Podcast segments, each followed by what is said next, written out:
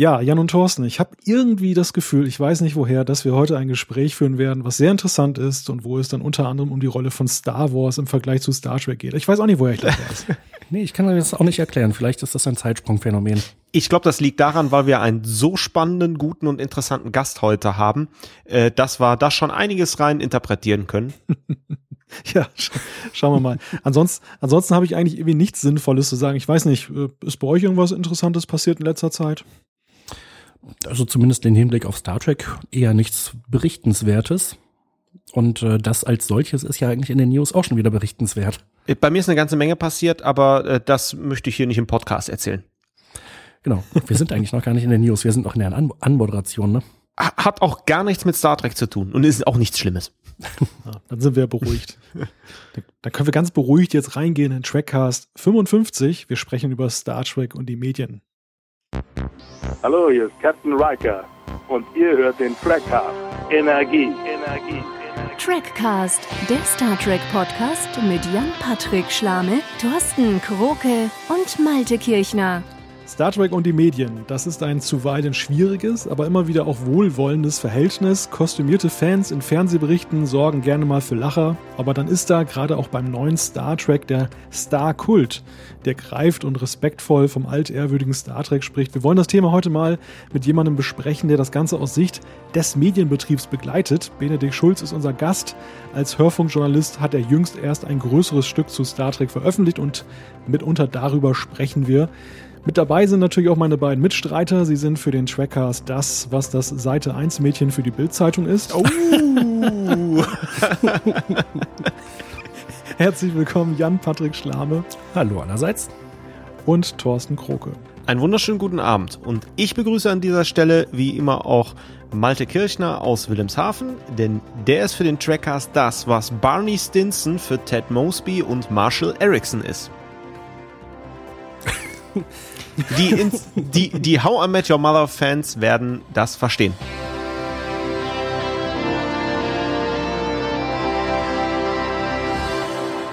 Ah, okay. Es war irgendwie naheliegend, dass es in diese Richtung gehen würde. Ja, ich wollte jetzt eigentlich einen Big Bang Theory Witz machen, aber ja, nee, ich, ich glaube nicht, dass wir heute viel über Big Bang Theory sprechen werden. Was ja bekanntlich das Firefly von Thorsten ist. Und Mass Effect nicht zu vergessen. Ja.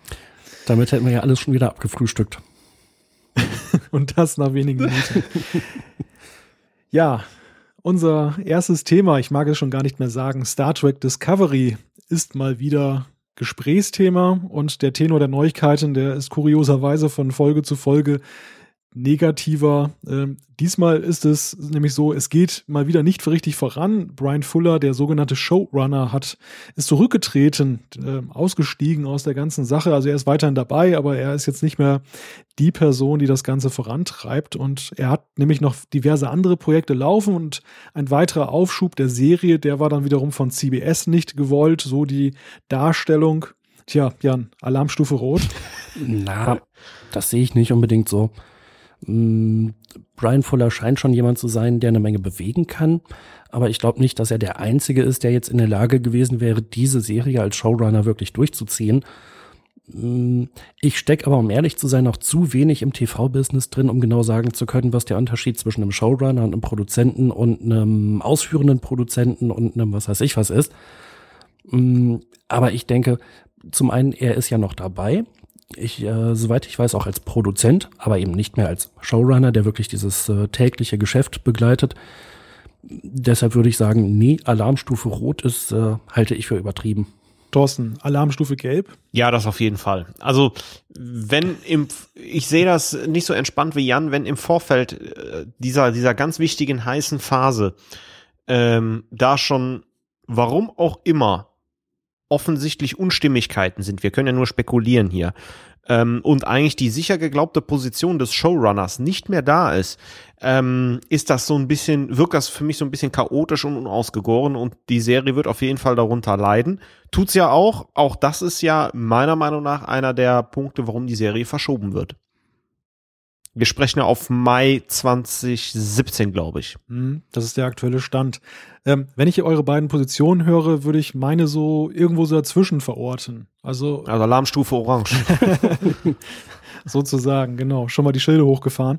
Nein, also auf der einen Seite glaube ich, ist es ja durchaus etwas Positives, wenn man sagt, es macht keinen Sinn, jetzt mit Brian Fuller die, die Sache durchzuziehen, wenn er eben nicht seine volle Aufmerksamkeit eben diesem Projekt widmen kann.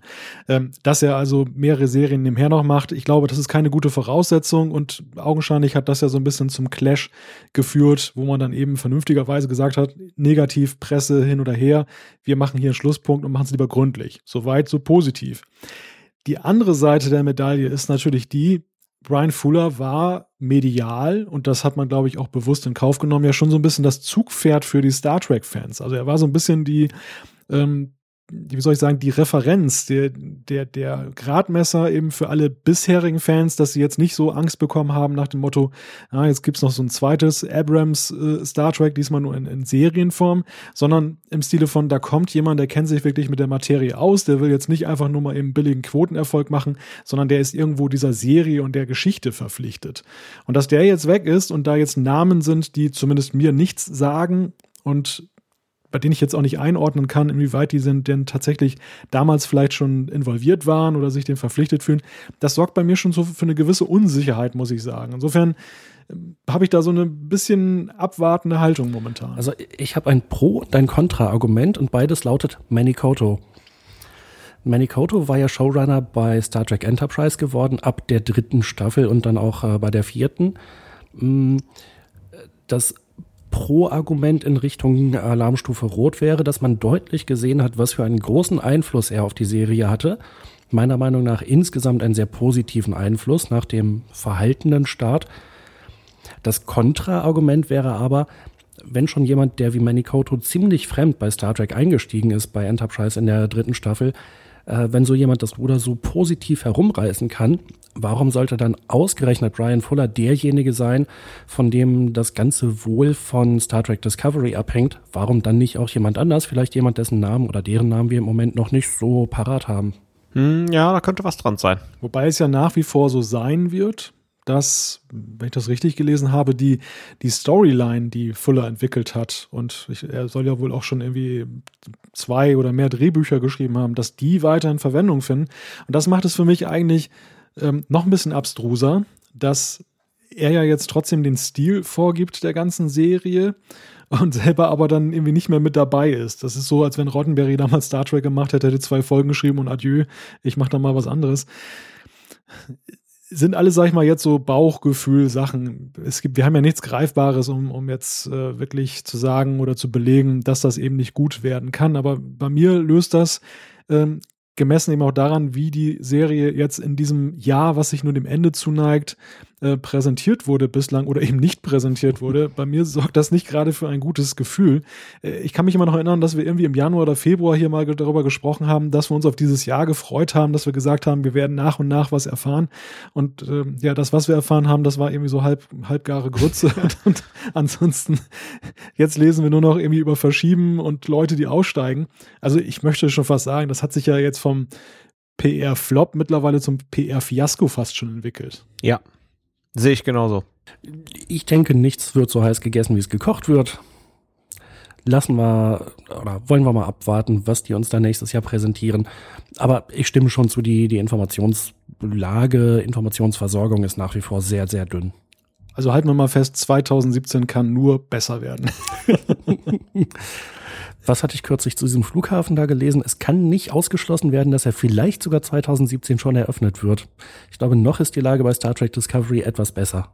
Ah, warte mal ab. Da, Anfang Januar kommt dann die Mitteilung, dass die Premiere im neu eröffneten Flughafen Berlin dann stattfindet. Engel und Boten Gottes steht uns bei. Euch ist ja klar, dass wir wieder die ganzen Hörer aus Berlin jetzt verloren haben, ne? ja, aber dafür haben wir auch die Bayern schon so lange nicht mehr gebasht. Oh, da war. Stimmt. Gut, dann würde ich sagen, machen wir an dieser Stelle mal äh, das Fass der Nachrichten zu. Es sei denn, ihr habt noch eine Nachricht. Also ich habe Star Trek-mäßig auch in den letzten Wochen sonst überhaupt nichts mitbekommen. Die Lage war da, glaube ich, recht dünn. Nein. Star Trek und die Medien, ein kompliziertes Verhältnis oder doch nicht? Darüber wollen wir heute mal sprechen und dazu haben wir uns einen fachkundigen Gast eingeladen. Benedikt Schulz ist Hörfunkjournalist und hat vor einiger Zeit einen hörenswerten Beitrag über Star Trek im Deutschlandfunk veröffentlicht. Das sage ich übrigens nicht nur, weil wir drei auch darin auftauchen, aber ja, dass wir als Befragte äh, uns würdig dargestellt fühlen, ist ja auch schon Beleg dafür, dass die Qualität eben gut war dieses Beitrags und unserer Ansicht nach lange Rede, kurzer Sinn. Benedikt, erstmal herzlich willkommen in der Sendung. Hallo, vielen Dank für die Einladung, fürs äh, Kompliment. Erzähl doch mal kurz etwas zu deiner Person. Äh, oh Gott, zu meiner Person. äh, also zu meinem beruflichen Werdegang. Ich bin, was ja gerade gesagt, Hörfunkjournalist. Ich arbeite als Moderator und Autor, so nennt man das. Also Autor sind diejenigen, die die Beiträge machen. Und ich wohne in Köln Anfang 30, ein Kind und äh, habe in Münster studiert. Ich weiß nicht. Und also natürlich muss mir auch vielleicht was Star Trek Affines sagen. Ähm, ich bin eigentlich ein Spätgeborener. Ich habe zwar als, äh, als Jugendlicher immer mal wieder so ein bisschen Star Trek geguckt, aber eigentlich so richtig eingestiegen bin ich mit Next Generation da war schon, ehrlich gesagt, ja 2008 oder 2009 vielleicht sogar. Oh, das aber sehr spät. Genau, und eigentlich ist es ja eine Serie, die ja an zumindest in vieler Hinsicht nicht total gut gealtert ist, so, ne? also zumindest optisch. äh, inhaltlich natürlich nicht, aber ähm, die hat mich trotzdem noch gepackt. Ich rechne gerade für die erste Erstausstrahlung wärst du ja wahrscheinlich auch ein ganz kleines bisschen zu jung gewesen, ne? Also zumindest um sie zu verstehen, sag ich mal. Also ja. ja, genau. Ja, das meinte ich klar. Wann war die denn? 87, glaube ich, ne? Ja, da war ich vier, da ja. war ich vier Jahre alt. Nee, nee, das hätte ich noch nicht. Nee. Ja, genau. Und hier in Deutschland war es ja so drei Jahre verspätet anfangs. Ja. Aber auch, auch mit sieben, äh, sechs oder sieben Jahren ist das, glaube ich, ich weiß nicht, wie viele sechs- oder sieben, siebenjährige Star Trek-Fans gab es zu der Zeit? Umfrage an unsere Hörer. Also ich muss ja sagen, äh, deswegen habe ich ja noch ein bisschen Liebe zu TOS, weil mein Vater hat TOS immer total gern geguckt und als Kind habe ich mich ja dazu gesetzt und da waren halt diese stumpfen Kindersachen irgendwie ähm, weil das nicht so kompliziert war manchmal bei TOS, äh, eigentlich für mich genau der richtige Einstieg. Nee, ich kann sagen, das ist bei mir völlig anders. Also meine Eltern haben äh, verstehen Star Trek nicht. Die haben da gar keine Affinität zu. Die finden es irgendwie skurril bis merkwürdig, ja. Äh, genau, das, das wollte ich jetzt wissen. Wie ist das denn bei dir mit TOS oder äh, mit deinen Eltern? Also ich habe äh, letztlich meinem Vater zu verdanken, der übrigens auch nur TOS guckt, der sonst keine Star Trek-Serie guckt. Der guckt heute noch gerne TOS. Äh, aber wie ist es denn bei dir? Äh, bist du auch zu TOS dann irgendwie gekommen oder TNG und kleben geblieben? Also ich habe alles mal irgendwie geguckt. Mhm. Aber ähm, was ich, äh, also Original Series fand ich immer ganz witzig, aber konnte ich, hat mich jetzt nie so richtig gepackt und äh, Next Generation fand ich auch immer ganz interessant und ich glaube, das erste Mal bewusst Star Trek geguckt habe ich, glaube ich, Deep Space Nine. Ähm, aber da haben meine Eltern gar nichts zu beigetragen. Die haben auch mit Sci-Fi überhaupt nichts am Hut. Auch sonst niemand in meiner Familie, ich bin der Fall aus dem Rahmen. Und ich weiß, dass ich als Kind äh, so, so, so eine Lego-Weltraumeisenbahn hatte. Ich weiß nicht, ob ob ihr die kennt. Ähm, und ich habe dann irgendwie Deep Space Nine äh, geguckt und dann war das irgendwie so eine, ich weiß gar nicht mehr, welche Folge das war. Da ging es aber um diese ganzen politischen Verwicklungen, die in dieser Serie waren. Das hat mich, das hat so meine Fantasie so gepackt und so Funken geschlagen, dass ich das danach immer äh, äh auf meine eigene Variante mit Lego nachgespielt habe. Das, das, das schon noch. Das, äh, das ist meine Kindheits-Star Trek-Erfahrung, ja. Ist ja auch total gut, dann in Lego den Odo darzustellen, weil man kann einfach so ein bisschen dann umstecken. Da bin ich ja froh, dass es Deep Space Nine zu meiner Lego-Zeit noch nicht gab. Aber Raumschiff habe ich damit auch gebaut, natürlich, wie ja. verrückt. Ich habe auch Star Wars Raumschiffe versucht. Ich meine, die sahen total blöd aus, aber habe ich auch versucht nachzubauen, ja. Ah, also jemand, der in beiden Welten, Welten unterwegs und zu Hause ist. Genau, genau. Auch äh, Star Wars habe ich auch als Kind, glaube ich, noch bewusster wahrgenommen. Äh, Heute ist es so ein bisschen anders herum. Heute finde ich Star Wars immer noch ganz gut, aber ich glaube, also langfristig ist Star Trek, ich weiß nicht, werdet ihr mir vielleicht zustimmen, hat, hatte den, hat den nachhaltigeren Effekt bei mir. Einfach weil es auch inhaltlich einfach tiefer ist. Ja, es hat halt auch ein bisschen mehr Zeit auf der Leinwand beziehungsweise auf dem Fernseher, als eben nur Star Wars mit den bis jetzt sieben Filmen. Genau. Ja, sprechen wir nochmal über Star Trek und die Medien. Wir sind ja eigentlich ja. schon mittendrin fast in der, in der Diskussion. Wie, wie siehst du denn eigentlich Star Trek in den Medien repräsentiert? Also ich muss ja sagen, das mal vorwegzunehmen, bei mir schlagen mal so zwei Herzen in der Brust. Auf der einen Seite gibt es ja einen respektvollen Umgang damit, mhm. ähm, auch so einen gewissen Star-Kult und anerkannt eben, dass es eben jahrzehntelang ja schon gelaufen ist. Und auf der anderen Seite habe ich manchmal das Gefühl, gerade wenn Conventions sind und da laufen dann diese Klingonen mit den etwas billig angeklebten Masken durch die Gegend, äh, dann ist es eher so für Gelächter gut. Ja, Das stimmt. Ich finde, also ich, ich, ich teile diese Beobachtung, ähm, habe aber das Gefühl, dass diese, dass dieses Con diese Convention, also dieser, das ist ja wie ein Zoobesuch, so wird es ja dargestellt, ne? ähm, Das ist, ja, das ist aber etwas, was, glaube ich, Star Trek nicht exklusiv hat, das Problem. Ich glaube, eine ähnliche Berichterstattung würdet ihr auch über die Gamescom äh, feststellen wahrscheinlich oder ähnlich in einer ähnlichen Messe oder irgendwie, keine Ahnung, weiß nicht, ob es Herr der Ringe Conventions oder sowas gibt. Es stimmt aber trotzdem, dass ähm, Star Trek-Fans oder Trekkies äh, gewisse, gewisse Weise belächelt werden. Und auf der anderen Seite ist es aber so, dass es einen respektvollen Umgang gibt, weil man, glaube ich, jetzt ist ja dieses Jahr 50 Jahre, ähm, weil inzwischen auch in den Medien viele Leute arbeiten, so wie, wie ich halt, ne, die dann halt auch Spaß an sowas haben. Und auf der anderen Seite, weil man um das Phänomen, glaube ich, nicht mehr so ganz herumkommt, weil man sagt, okay, das gibt's jetzt 50 Jahre, so total doof kann es jetzt auch nicht sein. Ist mein Eindruck. Aber ähm, ich glaube, äh, vielleicht weiß nicht, wie ihr das seht, ihr kriegt ja auch in den Medien, verfolgt es ja auch oder so, auch auf eurer Website oder so, wenn irgendwelche Berichterstattung über Star Trek ähm, existiert. Abgesehen von den Jubilä äh, Jubiläumsfeierlichkeiten zum 50. kommt Star Trek in den letzten Jahren gar nicht so oft vor, ist mein Eindruck. Außer der neue Kino, neuer Kinofilm kommt wieder raus. Ja, die Beobachtung teile ich. Äh, Gerade so in den letzten 20 Jahren war es dann doch, oder vor 20 Jahren war es eben doch deutlich mehr. Da war zum Beispiel auch die FedCon wesentlich präsenter und mittlerweile ist das eigentlich bestenfalls so eine Randnotiz. Da ist eher mal die Comic-Con, die dann eben so äh, dann nochmal in den Medien auftaucht. Ja. Genau, ich glaube auch, dass diese Star Trek Conventions, ich weiß auch gar nicht, ob die jetzt noch äh, berichterstattungsmäßig überhaupt noch abgebildet werden. Also ich war selber noch nie, ich würde, weiß nicht, wann ist die mal Mai, glaube ich, oder so, ne? Ähm, würde ich gerne auch mal hin. Ähm, auch mal, um darüber zu berichten, aber äh, sonst wird es, glaube ich, wenig abgebildet. Wenn man da so ein bisschen die Überleitung jetzt schafft, was glaubst du, warum wird denn nicht viel darüber berichtet? Weil 50 Jahre ist, wie ich finde, eine stolze Zeit. Star Trek hat viele Fans und teilweise ist es ja schon so ikonisch popkulturell mäßig. Also ich glaube, Mr. Spock und Spocks Würgegriff kennt irgendwie jeder und die Art, dass er mhm. keine Emotionen hat. Also es ist ja schon was Besonderes. Was glaubst du, woran liegt das? Ich glaube, das liegt daran, dass. Ähm, ja, das ist eine gute Frage. Ich sag mal so, ähm, in aller Vorsicht ist Star Trek trotz alledem, es gibt eine große Fanbase mhm. für, für, diesen, für diesen ganzen Kosmos. ähm, aber ich sag mal, zumindestens für Deutsche, ich kann ich spreche ja nur für deutsche Medien, ähm, ist es trotz alledem irgendwie eine Randnotiz. Mhm. Glaube ich, ne? weil ähm, bei allem, wie, wie wichtig einem das selber ist, ist es, glaube ich, in den Medien, es gibt halt, also ich sag mal so, in Deutschland wird es vielleicht ein Prozentsatz von, also von, ich denke mal, kennen tun es alle, ne, mehr oder weniger, außer vielleicht meine Mutter. Ähm, aber, äh, aber richtig dafür interessieren, würde ich sagen, vielleicht fünf Prozent. Und die, da muss man halt überlegen, wenn ich jetzt als, als, äh, als Deutschlandfunk-Mitarbeiter äh, jetzt mal so einen Beitrag mache, ist das schon echt außerordentlich, dass die mich haben wirklich 20 Minuten lang über Star Trek haben schwadronieren lassen. Ähm, aber die meisten Leute, die das interessiert, holen ihre Informationen über Star Trek ja nicht aus, aus ich sag jetzt mal, aus, aus, aus einem Tagesthemen oder, oder aus, aus einer, aus einer ARD-Doku oder so, weil sie es ja in der Regel besser wissen als die Leute, die die Medien machen. Weil ihr drei oder so, äh, ihr, ähm, ihr seid ja Experten. Und was selbst mein Beitrag, den ihr ja netten, dankenswerterweise gelobt habt, ich meine, ich hab, da war ja nichts drin, was ihr nicht schon sowieso schon wahrscheinlich selber gewusst habt. Nehme ich jetzt machen wir mal an. Vielleicht ist das das Problem. Ich meine, man kann's.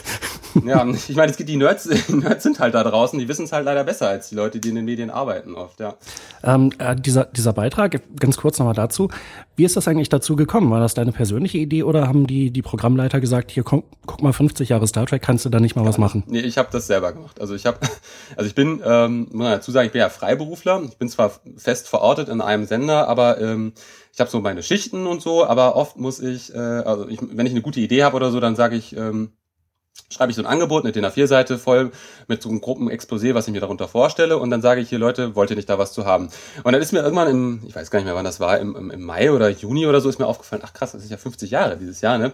Ähm, das wäre ja geradezu sträflich äh, vernachlässigt, wenn ich ja. da nicht irgendwas zu mache. Ähm, und dann habe ich einfach, einfach geschrieben, und offensichtlich einfach an dem Tag den richtigen Redakteur angetroffen und der dann halt gesagt hat, äh, der hatte gar keine Ahnung oder beziehungsweise es war in dem Fall was äh, war es dann auch eine, eine Redakteurin, die es mir ab, die den Text abgenommen hat, die hatte null Ahnung von Star und hat sich auch nie null dafür interessiert, aber die hat dann halt einfach gesehen, ja gut, okay, die, die kannte mich halt, die wusste, dass ich jetzt schon was ganz Okayes mache ähm, und haben das dann einfach mal riskiert, aber von von von sich aus wäre da glaube ich keiner drauf gekommen.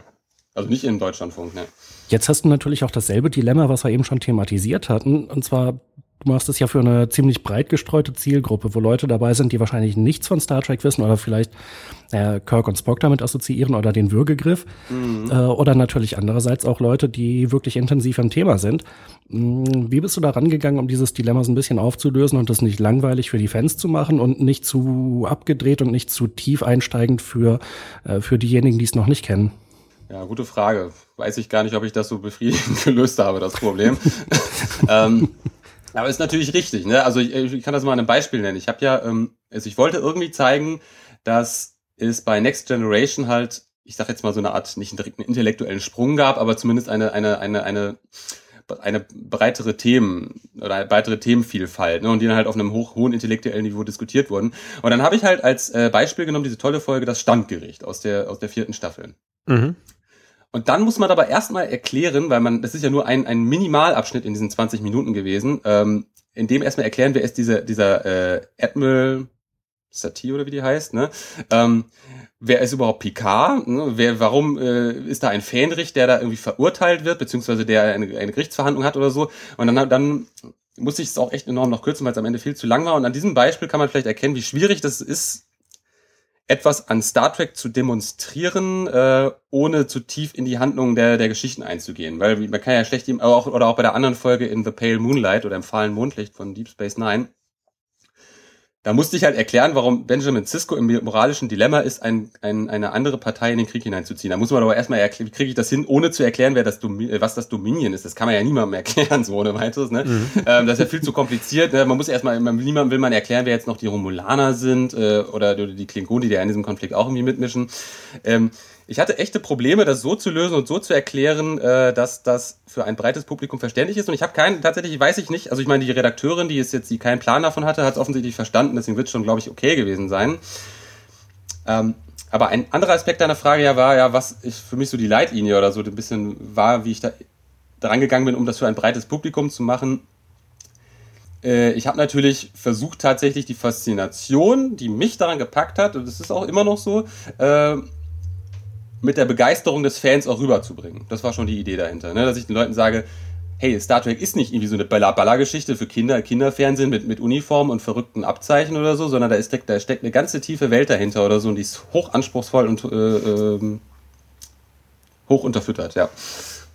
Dann werfe ich jetzt mal eine steile These in den Raum. Ja. Du kannst ja sagen, was du davon hältst. Und zwar, wenn man es als Journalist schafft, Star Trek gut und vernünftig rüberzubringen, dann schafft man eigentlich jedes Thema gut und vernünftig zu erklären. Stimmt das? ja, kommt drauf an. Also ein Gegenbeispiel. Ich hatte mal äh, die, äh, die Gelegenheit, eine äh, sogenannte Nachrichtenminute, das ist einfach so ein kurzes Textstück von, weiß nicht, 30 bis 60 Sekunden für eine Kinderradiosendung, äh, Kakadu im Deutschlandradio Kultur zu machen. Und das ist eigentlich die eigentliche Krux. Da musste ich, glaube ich, ähm, was war denn das Thema nochmal? Genau, ich sollte über Ariel Sharon was machen. Und versuch das mal in 60 Sekunden. Und wenn du das kannst, dann hast du, dann kannst du alles.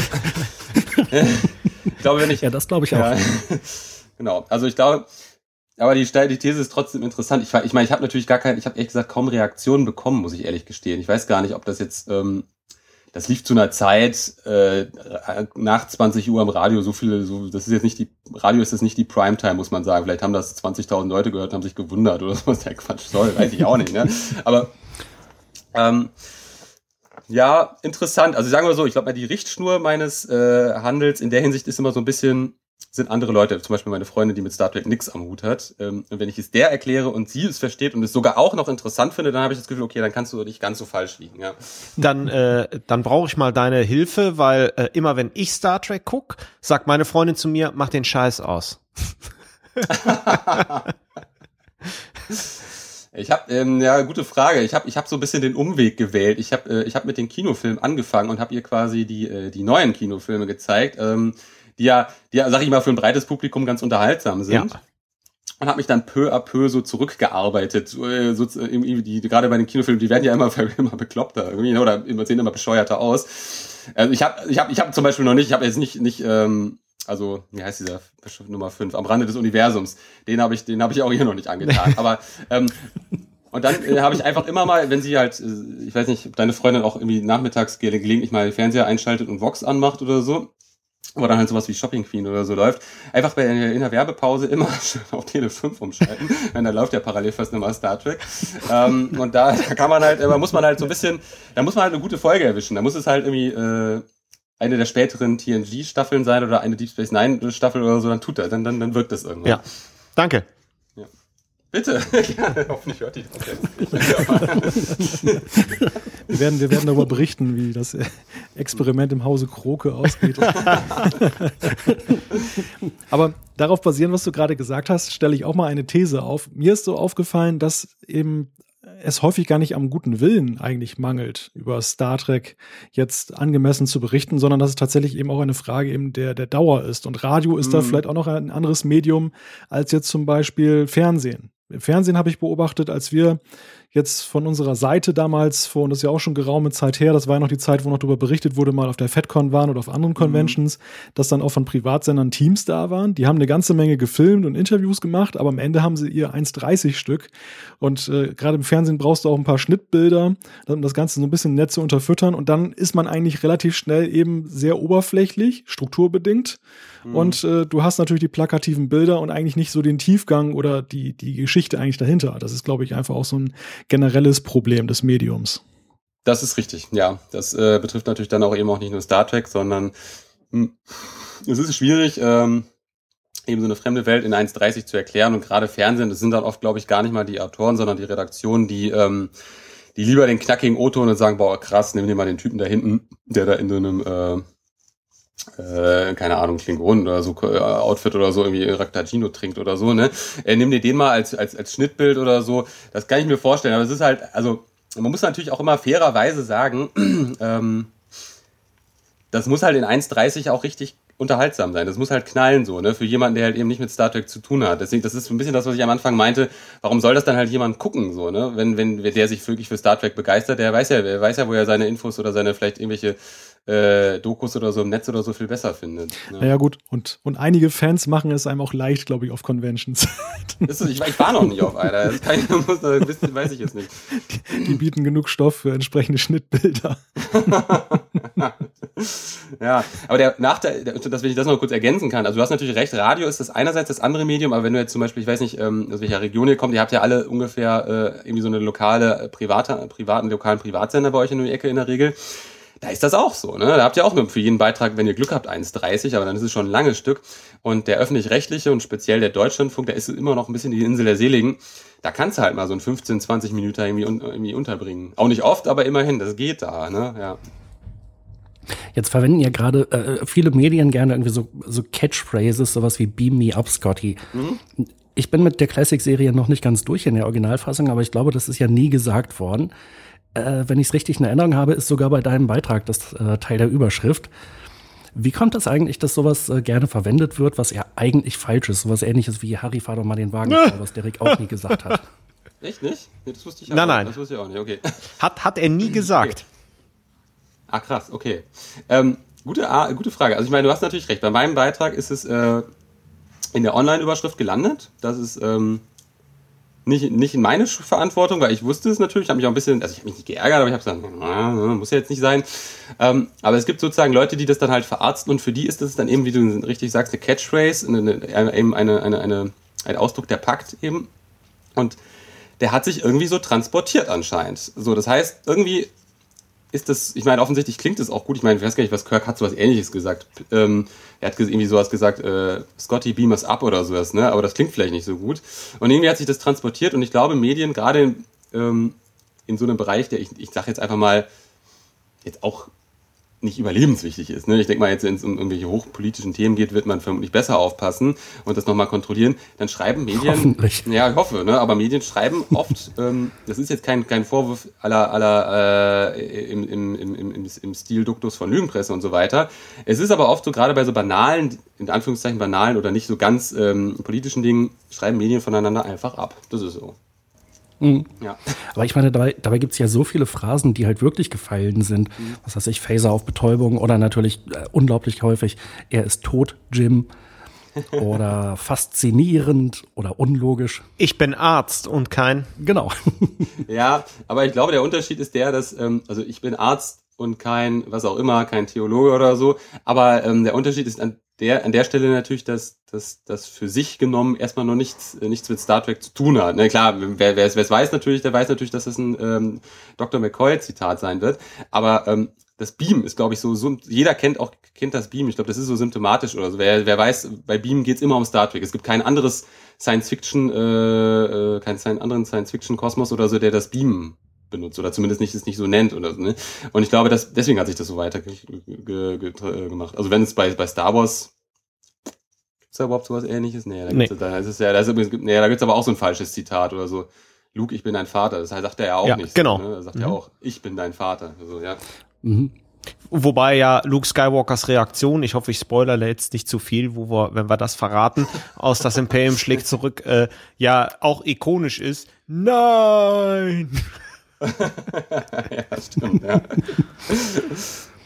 verknüpft mit der Frage, wie man eigentlich durch so einen ewig tiefen Schacht fallen kann und dann unten da irgendwie in diesen Antennen hängen bleibt, ohne sich, äh, was weiß ich, ohne dass der Körper da zerrissen wird. Nee, aber nee, nee, nee, nee, er, hat doch, er, er ist doch runtergefallen und ist dann in so einen, so einen Schacht eingesaugt worden. Genau. Das ist ja quasi mit, mit so einer ähm, elliptischen Bahn so langsam und hat dann das Tempo rausgenommen, ist auch erstmal stehen geblieben und dann ist er nochmal reingefallen und dann ist er hängen geblieben.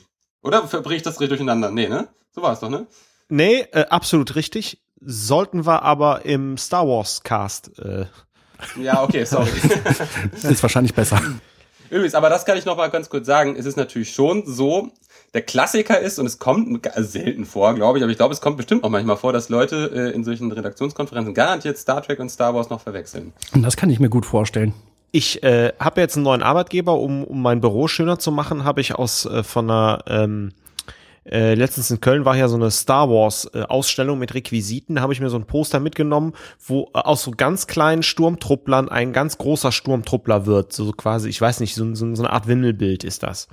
Und hängt bei mir im Büro. Und dann kam auch ein Kollege vorbei und meinte, Mensch, du hast ja hier so einen Stormtrooper aus Star Wars, finde ich total cool, aber am coolsten finde ich immer noch Mr. Spock.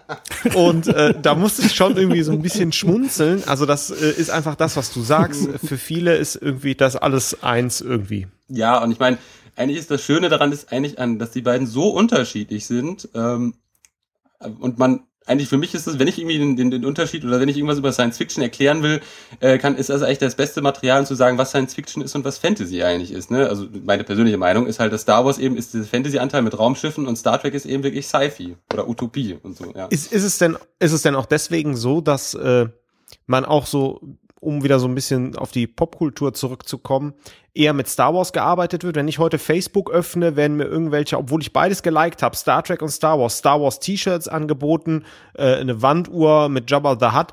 Von Star Trek eigentlich nie irgendwas. Ich meine, da gibt's auch genug Merchandise, aber das ist irgendwie nicht ikonisch. Wie, wie, wie siehst du das? Wie wie ist so die in den Social Media so die, die, die Zweitverwertung irgendwie?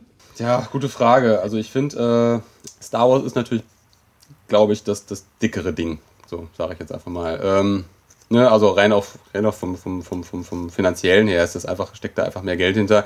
Und es ist ja schon so, dass jetzt durch den Verkauf äh, von, von äh, Lucasfilm an Disney, da jetzt diese Kuh auch nochmal richtig gemolken wird zurzeit. Mhm. Und ich glaube, selbst mit den neuen Kinofilmen in Star Trek ist es so, dass das nicht erreicht wird. Ähm, woran das jetzt liegt, kann ich nicht sagen. Ich habe keine Ahnung. Also ich habe schon das Gefühl, dass äh, wenn jetzt ein neuer Star Trek Kinofilm, war jetzt im Sommer wieder soweit. Der, der dritte kam da heraus, also der dritte von den neuen kam da heraus. Da habe ich ein paar Plakate gesehen und das war's. Während ich, ich weiß auch nicht, ich kriege auch permanent bei, äh, bei, bei Facebook den neuen Rogue One Trailer mhm. äh, angezeigt. Obwohl ich den schon hundertmal, nicht hundertmal, aber schon ein paar Mal gesehen habe, frage ich, mich, frage ich mich jetzt auch, warum zeigt ihr mir den jetzt immer wieder? Ja. Also Star Wars Rogue One, ja. Ja, aber also diese, die, die Art, Merchandise und äh, Marketing zu betreiben für Star Wars, das kritisieren wir sowieso seit langem. Äh, Entschuldigung für Star Trek natürlich. Mhm. Äh, weil da einfach so unglaublich wenig kommt. Beispielsweise für die neuen Filme, das war echt mhm. dünn. Äh, nächstes Jahr läuft eine neue Serie an. Das ist also unglaublich wenig, was bisher da an, an Merchandise, Quatsch, äh, insbesondere an Marketing läuft. Mhm. Da kann ich mir gut vorstellen, dass das natürlich auch dann ja beispielsweise auf Facebook sich äh, niederschlägt, aber natürlich auch letzten Endes wieder bei den Medien, äh, um wieder zum Thema zurückzukommen. Ähm, äh, wie ist denn das bei dir? Also hast du beispielsweise auch schon mal einen Beitrag über Star Wars gemacht oder noch nicht? Nein, nein. Ich habe ähm, also man muss natürlich auch dazu sagen, in, in meinem normalen Leben arbeite ich so an, an so ernsten Themen. da muss man auch sein Geld verdienen. ähm, also diese, diese, diese Sondersachen mit Sci-Fi, da sind natürlich so Zückerchen, die ich mir immer versuche, irgendwie zu irgendwie meinen Arbeitsalltag irgendwie unterzubringen. Ähm, ich habe am Anfang des Jahres eine Sendung gemacht, die war jetzt aber nicht auf Star Wars bezogen, aber sie hatte natürlich einen großen Star Wars-Anteil. Da ging es um das Thema Religion in Science Fiction, aber eben nicht nur in äh, Literatur, sondern eben auch in Science Fiction-Filmen. Und da ist natürlich, anders als Star Trek übrigens, der Star Trek ist ja geradezu areligiös, ähm, äh, Star Wars natürlich eine Menge, eine Menge rauszuholen, ja. Oh, Star Trek, also über die Zeit hinweg, gerade bei DS9 ändert sich das ja ganz mhm. drastisch. Ja, das ist richtig. Ich habe auch mal, äh, ich habe mich auch ähm, mit dem ähm, Herrn Stoppe, so heißt der genau, mhm. mit dem hattet ihr ja auch mal zu Gast, darüber unterhalten. Und damit immer einen anderen äh, äh, O-Tongeber, dem Andreas Rauscher. Es ist so, dass von der Idee von Rottenberry war das als Humanisten, als Humanist wirklich eher, der irgendwie Religion als eher etwas sieht, was der Mensch irgendwie überwinden müsste mal demnächst.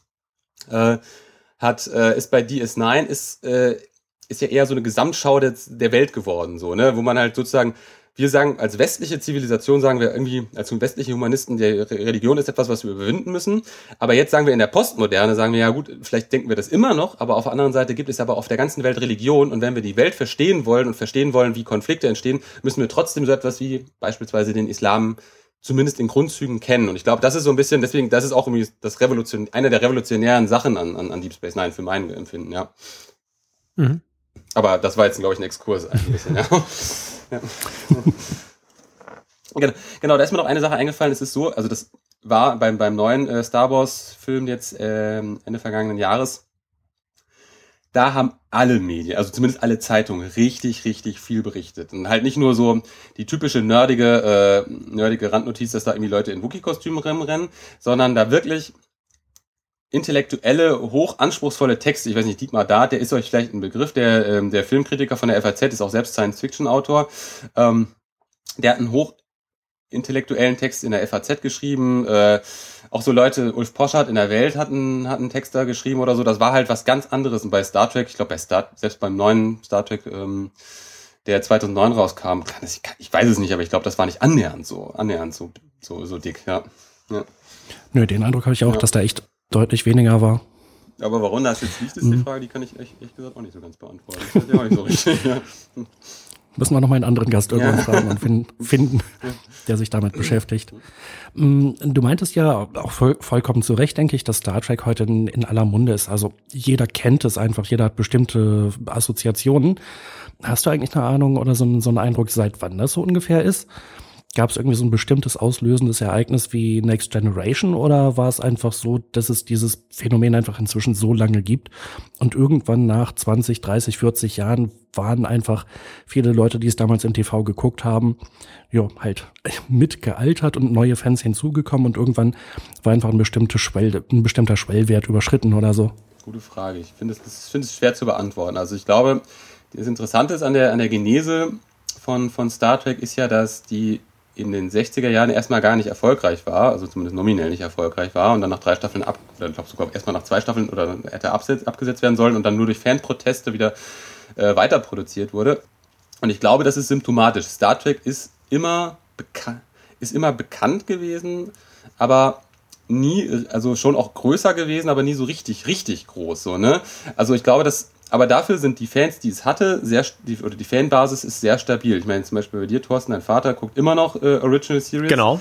Ähm, was ja auch irgendwie verrückt ist. Ich meine, das sind ja jetzt auch nicht so viele Folgen, ne, dass er die ja immer noch gerne guckt. Das hier spricht ja auch irgendwie Bände über die Qualität dieser Serie, ne? Also, oder wie, über, die, über das, das Potenzial, was diese Serie damals schon er fühlt, er fühlt sich einfach an die Kindheit zurückversetzt. Und ich glaube, er hat alle, mhm. je, jede Folge drei, drei, vier, fünf Mal gesehen, aber ähm, mhm. ja, wenn, wenn er irgendwie Zeit hat und zufällig auf Tele 5 oder ZDF Neo hängen bleibt, dann ja. guckt das sehen. Er hat es noch nicht mal auf DVD oder so. Das ist eigentlich ziemlich witzig. Und ich glaube, dass Star Trek ist irgendwie ein Phänomen, was trotz seiner Größe und trotz dessen es ja auch erfolgreiche Kinofilme darüber äh, gab, immer so ein bisschen, also steile These jetzt, immer so ein ganz bisschen Nische und nerdiges Thema geblieben. Das merkt man vielleicht auch jetzt, weil jetzt kommt ja gerade Star Trek, läuft ja jetzt gerade wieder im Fernsehen. Ich weiß gar nicht, nach wie viel langer Zeit ist. Ne? Das war, als Tele 5 plötzlich angefangen hat, diese mhm. Serien wieder ins Programm zu nehmen.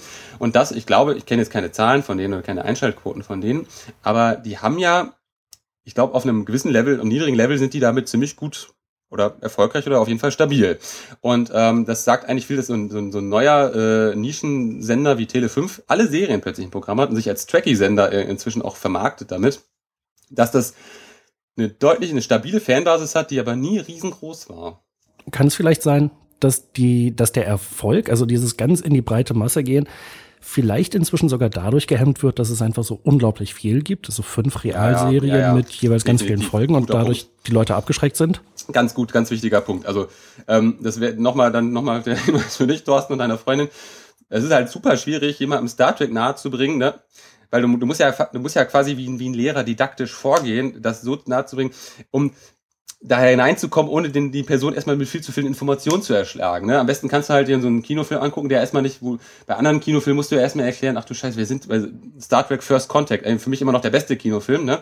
Ähm, musst du erstmal erklären, wer sind, wer sind denn diese verrückten äh, dieser Halbandroiden, die da durch die Gegend eiern, ne? Also, und warum bewegen die sich so komisch so, ne? Und was hat Captain Picard für ein Problem mit denen? Warum ist der so aggro gegenüber die so, ne? Das ist ja mhm. so, also so voraussetzungsreich. Das macht, das ist ein wichtiger Punkt, Jan, das macht es sehr schwer, da einzusteigen heutzutage, ja.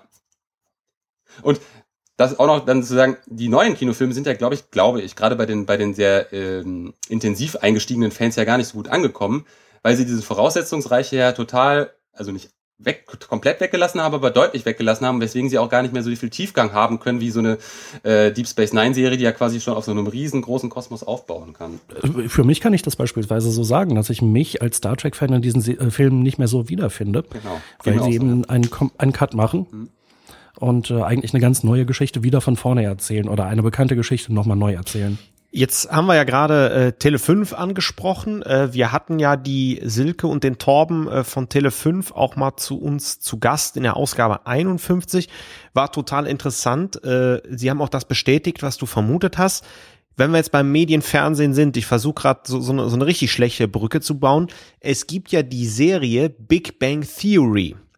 Ähm, mhm. Die Serie äh, handelt ja davon, dass halt äh, ähm, vier Nerds äh, begleitet werden, die auch totale Star Trek-Fans sind. Und ähm, mhm. die Serie nimmt, äh, also in dieser Fiktion, wird immer wieder auf Star Trek Bezug genommen. Ähm, glaubst du, das funktioniert ganz gut und zünden die Witze auch? Weil wenn ich mit meiner Freundin Big Bang Theory komme, versteht sie die ganzen Star Trek-Witze nicht. Ja, ich glaube, aber interessant, also ich kenne ich kenn das Phänomen. Ähm dass, äh, dass die Anspielungen in dieser Serie sind auch teilweise schon sehr speziell, ne? Also, aber ähm, ich glaube, also Gegenfrage, lacht denn deine Freundin trotzdem, wenn sie es guckt? Ja, ja, die, die, die findet die Serie äußerst unterhaltsam. Ja, ich glaube, die Serie funktioniert deswegen so gut, weil sie für die, äh, die Nerds genauso, also die da gewisserweise ja parodiert werden, genauso viele, also äh, genauso unterhaltsam ist für diejenigen, die sich über die Nerds äh, amüsieren.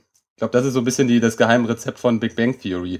Ich habe mich kringelig gelacht bei einer Folge, als, äh, als Sheldon in so einen Fight äh, oder in, in, so einen, äh, in so einen Konflikt mit ähm, Wesley Crusher, wie heißt der denn? Will Wheaton. Will genau, Wheaton. So, so heißt mhm. der Schauspieler. Ähm, gerät und dann am Ende sagt, Wheaton! So, ne? Das versteht natürlich nur jemand, der Zornes K gesehen ja. hat, so, ne? Ich saß auch mit, hab, hab diese, diese Folge mit meiner Freundin geguckt und habe ja alle gesagt, okay, das ist jetzt eine Anspielung auf Zorn des Karren, so, ne? Das kennst du jetzt nicht, so, ne? Aber es funktioniert, das ist interessant. Das funktioniert aber, glaube ich, wirklich, weil es für beide, beide Gruppen, glaube ich, auch konzipiert ist. Eigentlich ein schlaues Konzept eigentlich. Ja, ja ich musste die Folge ähm, erklären und ich musste auch äh, erklären, warum es so witzig ist, warum er sich gerade mit Will Wheaton äh, in der Wolle hatten, warum er ihn hasst und warum Wesley Crusher gehasst wird. Also es war halt einfach nicht klar. Ja, Schöne Folge übrigens, ja. ja.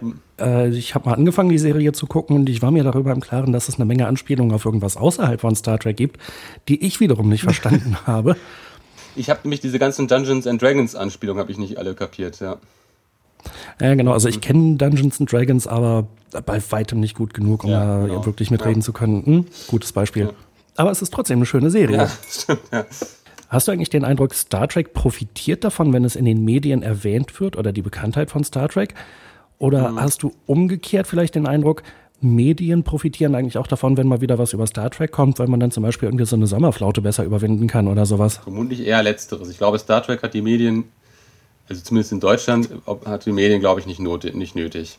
Also, ab, also abgesehen vom Marketing natürlich und so ein bisschen berichten und so, ne? Aber ähm, Ja klar, also ich meine, ähm, wir hatten bei uns im Deutschlandfunk an dem Tag, als 50, äh, 50. Jubiläum war, gab es sogar in der Frühsendung mal ein Interview zu Star Trek. Das ist schon echt, das ist schon echt außergewöhnlich.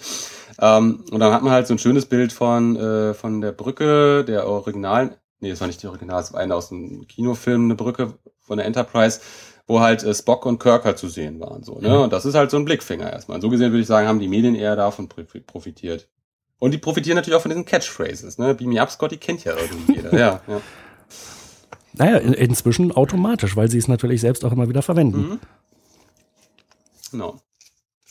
Gab es da nicht sogar mal Energy-Drinks, die irgendwie diese Beam Me Up-Floskel verwendet haben? Ernsthaft? Oh Gott. Nee, kenne ich, aber ich kenne ich nicht. Ja. Also ich glaube, Anfang der 2000er gab es so eine ganz hemmungslose Vermarktung von Star Trek. Da, da hat man von nichts okay. mehr Warp 7 hieß der Energy-Drink, glaube ich. Hieß der nicht Warp, Warp 11? Oder Warp 11, genau. Boah, das ist ja schon, schon wieder eine, äh, eine echte Anspielung eigentlich. Das muss man ja erst als, als Fan Warp 11 denkt man so, wow, geht doch eigentlich gar nicht, oder? Also. Genau. genau. ja, aber eigentlich als Marketing dann ganz geschickt für mhm, die Star Trek-Fans. Stimmt, ja. Obwohl, ich weiß nicht, ob ich das unbedingt für einen Energy-Drink benutzen Warp würde. 4.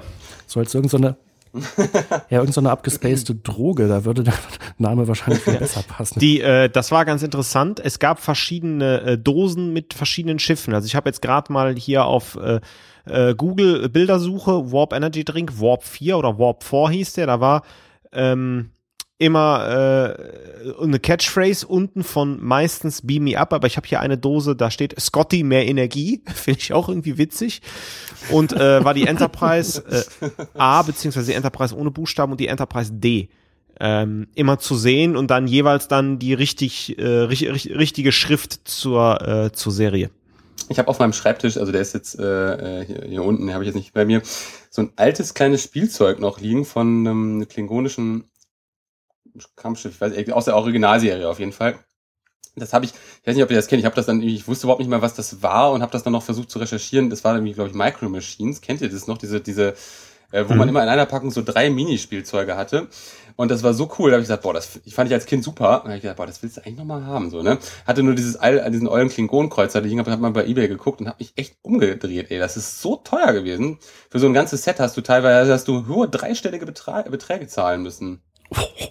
Also für Einzelne nicht so viel, ne? aber wenn du so ein ganzes Set von 40 Stück oder so haben wolltest oder so, dann bist du da locker bei 200, 300 Euro gewesen irgendwie. Mindestens, ja. Aber das ist ja auch irgendwie bei so Sammelgeschichten äh, so original verpackt ist häufig viel wertvoller als in irgendeiner Art und Weise ausgepackt, selbst wenn es ja. seltene Teile waren. Mir ist übrigens noch eine Sache noch gerade eingefallen zu, ähm, äh, wie, wie Medien über Star Trek berichten oder wie beziehungsweise Star Trek in der breiteren Öffentlichkeit wahrgenommen wird. Es gibt so eine wunder, wunderschöne Dokumentation. Ähm, ich weiß nicht, ob die, äh, ob die im Free TV schon war. Auf jeden Fall ist, gibt es die bei Netflix. Wenn ihr die nicht kennt, dann guckt euch die unbedingt an. The Captains. Kennt ihr? Mhm.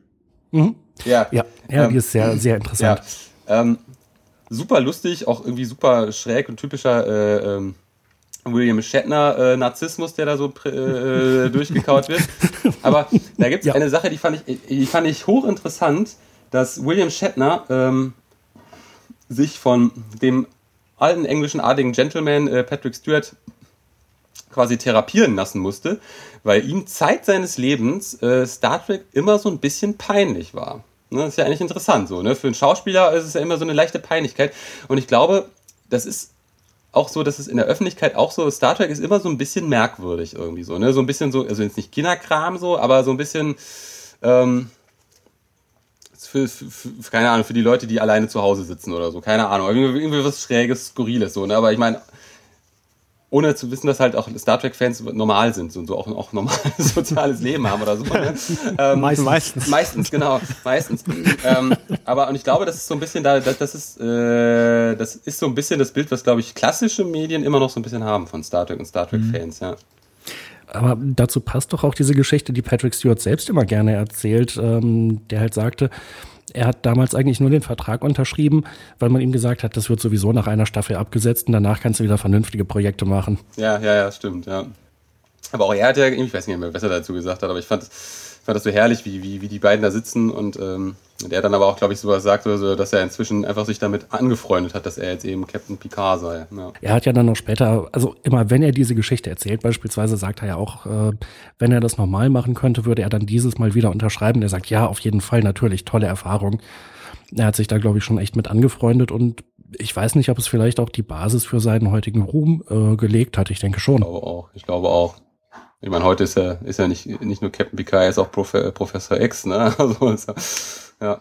Ja, und dann hat er ja noch diese neue Serie, die ich leider noch nicht gesehen habe, die aber auch sehr interessant aussieht. Die kenne ich nicht. Äh, ich kam aber gerade auch nicht auf den Titel. Müssen wir nachtragen. Da spielt er, glaube ich, so ein Anchorman irgendwie von einem Nachrichten. The News oder The Newsroom oder irgendwie sowas? Nee. Nee. Der, die Serie ist aber, glaube ich, auch hier noch gar nicht angekommen, wenn ich das richtig gesehen habe. aber, aber zu dem Punkt nochmal zurück mit dem, ähm, dass einem das peinlich ist. Ich habe so den Eindruck, dass das aber auch durchaus bei einigen Fans so verbreitet ist. Also ich glaube, viele gehen nicht damit hausieren, dass sie Star Trek-Fans sind. Das ergibt sich eher so, wenn man merkt, hm, da könnte, das könnte auch einer sein, dann wird das schon mal so erwähnt und dann kommt man ins Gespräch. Aber es ist jetzt nicht so wie Fußballfan sein oder irgendetwas, wo man dann so ganz unverkrampft sagt, oh, hier, Gladbach oder irgend so ein Kram. Hey! ja, ne, aber es ist doch so banal. Ich meine, warum kann man nicht Fan, also keine Ahnung. Ich glaube, wer Fußballfan ist, das ist ja, das ist ja vielleicht noch eine, Sozi also eine dem Klischee nach sozialere Tätigkeit und Star Trek Fan zu sein impliziert für viele anscheinend sich irgendwie vor den ins, ins Zimmer zu vergraben und äh, und keine Ahnung, auf, auf den Bildschirm zu starren. Ich weiß es nicht.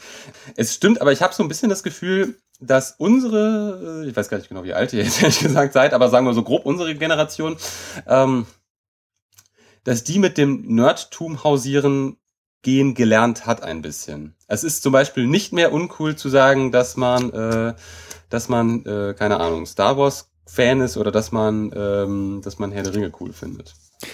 Ja, wobei ich finde, Star Wars ist immer schon so ein bisschen selbstbewusster gewesen. Und das finde ich eigentlich den witzigen Kontrast. Du hast, du hast es ja vorhin angesprochen. Das eine ist Science Fiction, das andere ist Fantasy. Und eigentlich sollte man ja meinen, dass Star Wars viel mehr so eben mit diesen Hemmungen besetzt ist, dass die Leute sagen, ja, hm, Fantasy irgendwie so wie kleinen Kindermärchen. Nee, ganz im Gegenteil. Also Star Wars ist, da sind die Fans total selbstbewusst. Das, das Thema wird ja auch ganz anders gespielt. Ja. Also wenn der Kleinwüchsige, der da ähm, als Roboter da durch die Gegend geschnurrt ist, dann gestorben ist, ist ein Riesenthema. Bei Star Trek wäre das eigentlich gar kein Thema, wenn da jetzt irgendeiner aus der zweiten Reihe oder den man gar nicht so sieht, dann da äh, stirbt. Nee, aber ich glaube, der Unterschied ist bei Star Wars, ist das halt so eine äh, ist das so eine emotionale, äh, archaische Geschichte, die da erzählt wird, wohingegen bei Star Trek, wenn da der kleine Roboter stirbt oder so, wird er wahrscheinlich erstmal eine halbe Stunde über den, ähm, über den tieferen Sinn von, von, von, von Bewusstsein und Identität philosophiert, so, ne? Ja, das stimmt. Blunt Talk ist die Serie. Ah, Blunt Talk, genau. Ah, danke. Aber witzig fand ich auch ähm, in der IMDB-Übersicht Patrick Stewart, bekannt für Star Trek The Next Generation. Ah, ja. Also scheint auch aus deren Sicht irgendwie so seine wichtigste, größte Rolle zu sein. Aber er hat die ja auch echt geprägt, ne? Also ich meine, also die hat ja nicht nur ihn und seine Karriere geprägt, er hat ähm, die ja auch echt mit, äh, mit, mit, mit eigener Persönlichkeit ausgefüllt. Das hat er schon irgendwie echt toll gemacht.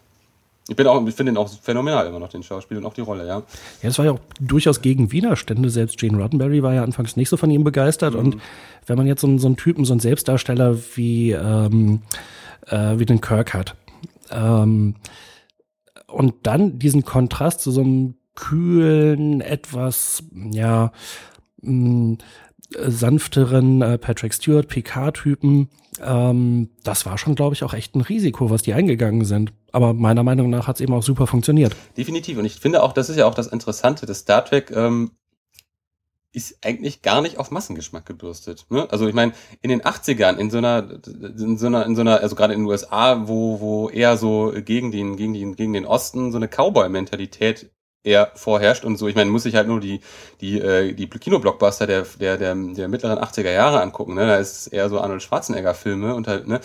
Und dann ist da halt so ein, als Cap Captain eines der USS Enterprise ist es ein Engländer, der eigentlich Franzose ist, so, ne? Und auch und Earl Grey trinkt. Das ist echt, das ist wirklich sehr gegen den Strich gebürstet eigentlich, ja.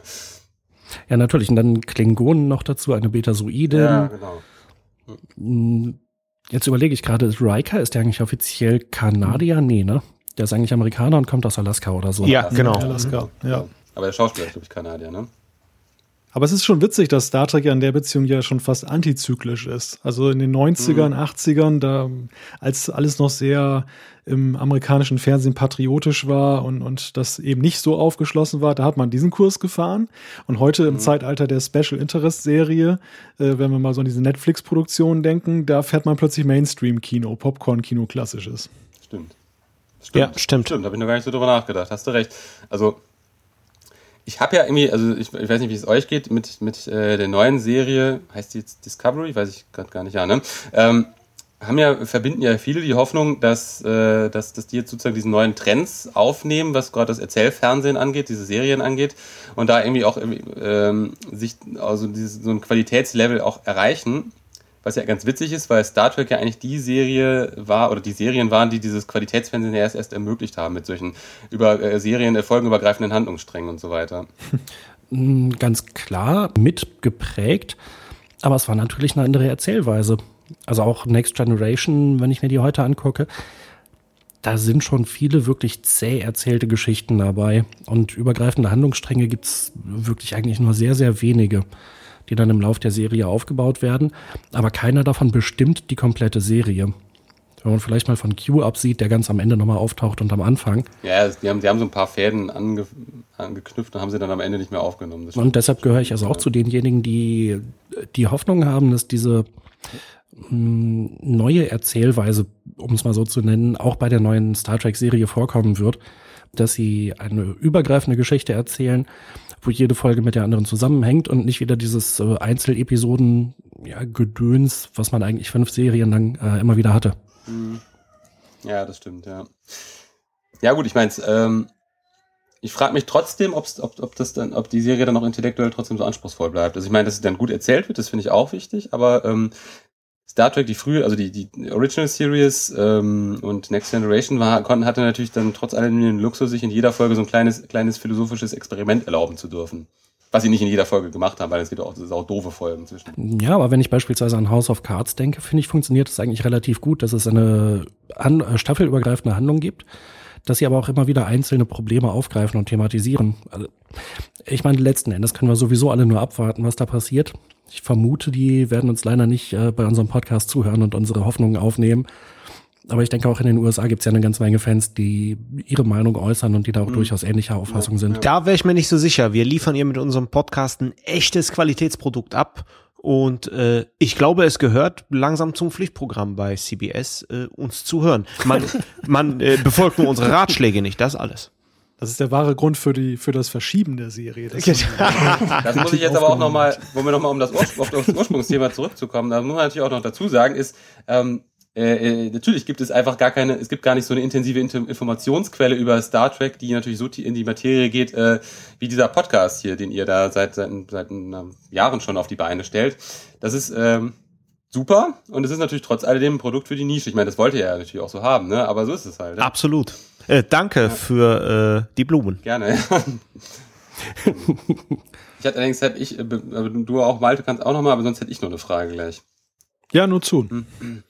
Hm. Ähm, was ist denn, also ein bisschen habt ihr es schon angedeutet, was ist denn euer Eindruck, was Star Trek und Medien angeht? Von allem etwas. Also ich finde schon, dass es viele Beispiele gibt, wo Fans äh, oder, oder Star Trek-Fans, kostümierte Fans, so ein bisschen durch den Kakao gezogen werden und man sich man das alles als so eine völlig fremde Welt von ziemlich durchgeknallten Leuten darstellt. Aber ich sehe eben auch die äh, guten Beiträge, die es gibt. Teilweise beispielsweise diese Dokumentation The Captains oder auch Chaos on the Bridge noch interessanter. Mm, wenn ich noch ein bisschen weitergehe, die DVD- oder Blu-ray-Extras beispielsweise, das ist auch eine riesige Spanne von Selbstbeweihräucherung. Wir haben das alles so toll gemacht, das ist Wahnsinn. Ja bis hin zu wirklich interessanten, informativen Sachen, wo ich mir denke, ja, jetzt habe ich wirklich was Neues erfahren. Mm, also ich finde, die, die gesamte Bandbreite ist vertreten und es kommt dann irgendwie auch so ein bisschen drauf an, mm, im, im Pri deutschen Privatfernsehen würde ich keine wirklich tiefgründigen Sachen erwarten. Äh, vielleicht beim Deutschlandfunk schon eher. Und ich glaube, diese Erwartungshaltung ist ja auch äh, in, der, in dem Sinne äh, so eingetreten, jedenfalls bisher. Ich ähm, ich glaube, äh, wir haben ja heute in, äh, in dem Gespräch festgestellt, dass Star Trek schon eine äh, richtige Nische ist. Und in diesem Nischendasein, finde ich, wird es medial ganz gut begleitet. Äh, wir haben sehr mhm. viele Artikel über den 50. Geburtstag jetzt. Wir selbst sorgen mit einem Nischenthema, mit unserem Podcast dafür, dass, obwohl fast nichts Neues mehr produziert wird und die großen erfolgreichen Serien viele Jahre vorbei sind, wir trotzdem äh, schon heute eine, die 55. Auf, Ausgabe auf die Beine gestellt haben und die 100 werden wir mit Sicherheit knacken. Ähm, ich glaube, das ist ganz gut vertreten, sei es Computerspiele, Fanfiction und so weiter. Und dafür, dass es eine Nische ist, glaube ich, taucht es medial ganz gut auf, relativ gesehen. Also ich finde eigentlich, dass Star Trek so ein bisschen jetzt gerade zum Geburtstag manchmal auch so zwar nett behandelt wurde, aber doch eher so ein bisschen wie so eine Groschenromanserie. Also ja. es kam schon sehr zum Vorschein, dass es eben so eine Nische ist. Liegt aber vielleicht auch daran, dass Star Trek nach meinem Erleben eigentlich so ein Phänomen ist, wo eben auch ein sehr hoher Vernetzungsgrad unter den, den Anhängern oh, von Anfang an ja, da war. Also auch so in Zeiten, als jetzt so mit Internet das noch nicht so einfach war, ähm, gab es ja dann die Clubs, es gab diesen Star Trek Communicator als Magazin, der in den USA, aber auch hier in Deutschland aufgesetzt wurde. Also es gab da relativ viele Möglichkeiten des Austauschs. Man war gar nicht so davon abhängig, dass über einen berichtet wurde.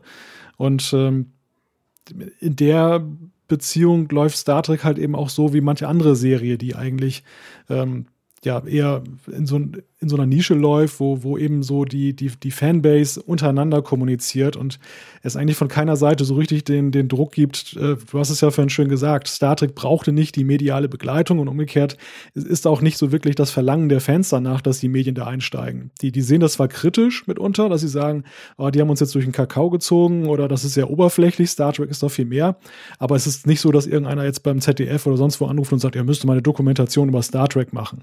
Und genau. der Normalbürger braucht es nicht. Richtig. Das kann man fast als Quintessenz so stehen lassen. ja, schöne Schlussworte, denke ich, für das Interview. Dankeschön. Ja, herzlichen Dank. Hat, hat, hat, hat äh, viel Spaß gemacht. Kommen wir zum Feedback dieser Folge. Und da hat uns wieder eine ganze Menge erreicht. Ich möchte allerdings eine Sache, kurze Sache vorwegnehmen. Ähm, Friend of the Show, Christian Hinze, den habe ich vor kurzem mal wieder getroffen und der äh, ist auch weiterhin treuer Trackcast-Hörer, hat sich die vor allem die Filme-Podcasts angehört und mir einen ganz wichtigen Tipp mit auf den Weg gegeben, den ich gerne an die Hörer, die es wahrscheinlich schon wissen und an Jan und Thorsten, die es noch nicht wissen, weitergeben möchte. Und zwar äh, er nahm vor allem Bezug auf unsere letzte Folge mit Star Trek Generations, wo wir darüber gesprochen haben und wo einige offene Fragen waren bezüglich der Story und wo wir gesagt haben oder wo wir vermutet haben, wie es gemeint sein könnte. Und er weist darauf hin, dass die offiziellen Romane, die ja auf den Drehbüchern basieren und auf den ungekürzten Drehbüchern, also auf den, eigentlich auf den Plots, die man da entwickelt hat für die, für die Filme, ähm, dass dort eben diese Fragen wesentlich besser erklärt werden. Das sei besonders bei Star Trek der Treffen der Generation besonders gut. Und ähm, er, er meinte halt vieles, was wir gemutmaßt haben, auch richtig gemutmaßt haben, das sei eben aus dem Roman dann hervorgegangen. Insofern ist das Problem, das mögliche Problem des Films eher darin zu suchen, dass er einfach, was wir ja auch festgestellt haben, zu ambitioniert war, zu viel in zu wenig Zeit zeigen musste und deshalb hat man Sprünge gemacht, die eben sogenannte Story Holes aufgemacht haben. Das finde ich dann aber auch wieder spannend, ähm, wenn die Entwicklung und Produktion des Films dann solche Probleme aufwirft, dass dann aber die Bücher ja offensichtlich eigentlich auf einer früheren und gar nicht in dieser Form verfilmten Fassung basieren. Mhm. Ja, das stimmt. Also deshalb habe ich auch gar nicht vermutet, dass man das jetzt irgendwo nachlesen kann. Gut, wir outen uns jetzt an dieser Stelle natürlich mal wieder als diejenigen, die die Star Trek Bücher nicht lesen. Aber das ist ja trotzdem auch, glaube ich, ein, ein ganz interessanter Maßstab oder eine ganz interessante Betrachtungsweise, weil ja, glaube ich, das Gros der Leute, die mit Star Trek zu tun haben, halt nur die, die audiovisuelle Komponente eben mitverfolgen und jetzt nicht unbedingt die Bücher. Und das, ähm, wir haben ja glücklicherweise viele Hörerinnen und Hörer, die eben die Bücher lesen und die uns immer wieder darauf hinweisen und so gesehen dann eben diese Einordnung dann hinterher noch ermöglichen. Aber ich glaube, der, der Maßstab ist ja schon eben, das ist halt eine TV-Serie und eine, eine Filmeserie.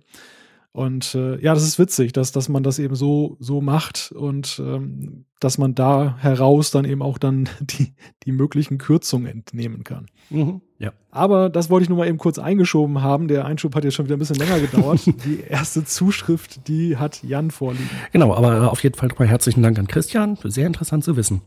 Die erste Zuschrift allerdings, die haben wir heute von Andreas Karsch, der sich vielleicht schon wieder beim Autofahren ein wenig wundern wird, denn er schreibt, na, das ist ja echt ein Ding. Der höre ich nichts ahnend den 51. Tra 51. Trackcast und vernehme auf einmal meinen Namen. Verrückt. Er hatte damals äh, gefragt nach einem Besuch bei Martin Netter und seiner großen Requisitensammlung. Und da hat Andreas auch selbst mal nachgefragt und äh, schreibt uns, was er Martin, äh, was Martin Netter ihm zurückgeschrieben hat. Und zwar, ja, generell schon, zumindest als VIP-Führung durchs Archiv. Ansonsten neue Termine auch auf der Webseite für die Tour oder unser Fan-Treffen. Und da meint Andreas noch, ja, das war ja noch nicht so ganz informativ. Er wollte da noch mal ein bisschen nachhaken und Details rausfinden und hält uns auf dem Laufenden. Dafür vielen Dank. Dann geht's weiter mit Malte. Genau, ich habe ja eine Zuschrift von Oliver, der hat uns per E-Mail geschrieben und ähm, er geht auf das Thema Star Trek und die Wissenschaft ein. Da, das haben wir ja vor einigen Trackcasts mit, mit, na, sag schnell. Das war Alexander Samait. Genau, haben wir das thematisiert. Und ähm, ja, er weist darauf hin, es gibt einen weiteren Wissenschaftler mit einem Buch.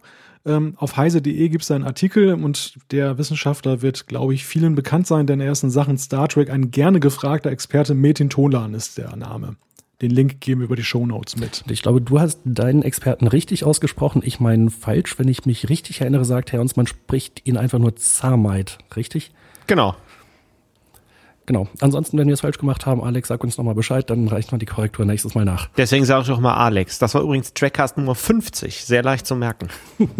Stimmt. Ich mache mal direkt weiter. Der Philipp hat uns eine E-Mail geschrieben. Äh, wir hatten das schon mal thematisiert, aber ich finde den Tipp trotzdem wertvoll, denn der Philipp bestellt seine Blu-rays seit kurzem immer im Amazon CO UK Store, denn dort sind die Blu-rays nämlich günstiger. Dem EU-Binnenmarkt sei noch Dank wenn ich da an den Brexit denke, also schnell die ganzen Blu-rays bestellen. So wie der Philipp, denn der hat sich zum Beispiel die Enterprise Komplettbox für 40 Pfund bestellt, was mit Versand etwa 50 Euro ergibt, im Gegensatz zu 88 Euro bei Amazon.de. Auch die deutsche Tonspur ist in der UK-Version erhalten und es ist die gleiche Länderregion. Danke für den Tipp an dieser Stelle. Finde ich immer total wertvoll, wenn unsere Hörer sowas berichten. Ja, immer her mit solchen Sachen. Besten Dank und weiter geht's mit Jan. Genau, äh, ich hatte auch schon mal eine Science-Fiction-Serie, Serie, das war in dem Fall Farscape bei Amazon Go UK gekauft, weil es die damals schlicht in Deutschland nicht gab oder nicht mit Untertiteln, glaube ich. Ich habe eine Zuschrift von Captain Knotter, Stammschreiber inzwischen. Und zwar reicht er uns erstmal den Link rein vom Sie reden, der dreibeinige Podcast. Ähm, den Link packen wir natürlich in die Show Notes. Und dann erwähnt er noch, Sascha vom Sie reden Podcast macht übrigens gerade zusammen mit ein paar anderen Freunden von mir, unter anderem auch Raphael vom WhoCast, einen Podcast über Babylon 5. Und dieser Podcast heißt Der Graue Rat. Der ihr ja auch hin und wieder Babylon 5 erwähnt, könnte euch das vielleicht auch interessieren. Klingt auf jeden Fall interessant. Herzlichen Dank, Captain Knotter. Und die Links packen wir allesamt in die Show Notes. Weiter geht's mit Malte.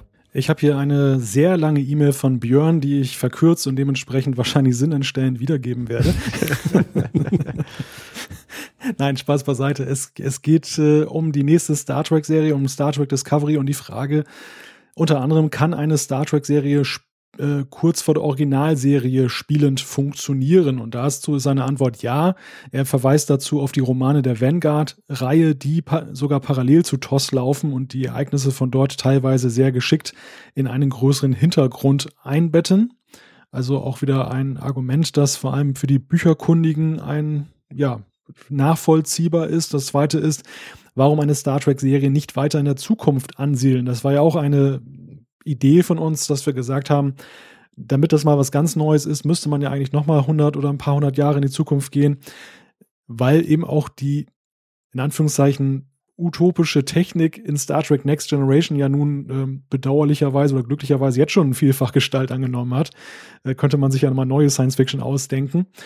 Er ist da anderer Ansicht. Er schreibt, hier möchte ich einen Aspekt einbringen, den ihr bisher nie diskutiert habt, Technologie. Also seine Theorie ist, verkürzt gesagt, dass die Technik dann so weit ist, dass es dann schon wieder zu kompliziert wird, dass sich da eben viele Fragen aufwerfen, ähm, dass alles Mögliche automatisiert ist und, und dass es eben dann keinen packenden Stoff mehr hergibt und dass eben dann Science Fiction, die dann halt in diesem anderen Zeitfenster angesiedelt ist, einfach was Technologie angeht, äh, greifbarer ist.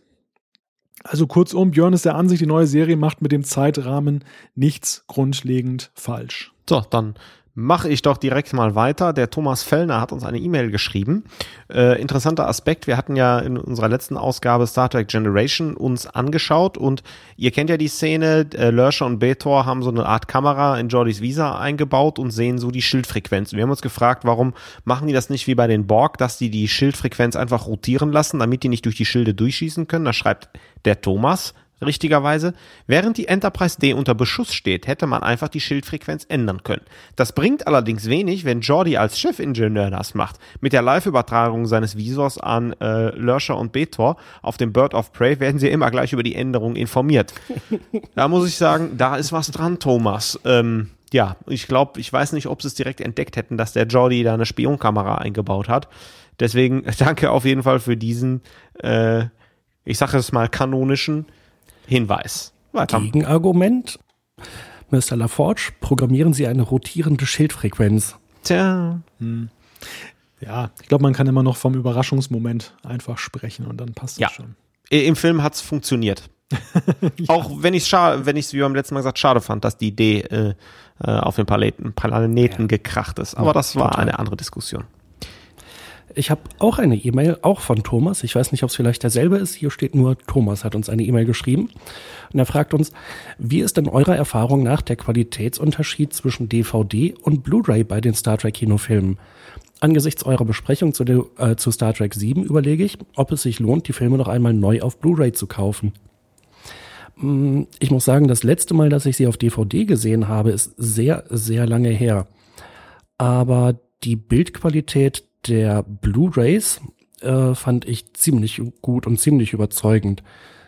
Insofern, bei den neueren Filmen habe ich den Vergleich gar nicht, aber bei den älteren Filmen bin ich der festen Überzeugung, dass es sich lohnt, also mindestens bis einschließlich Star Trek 6.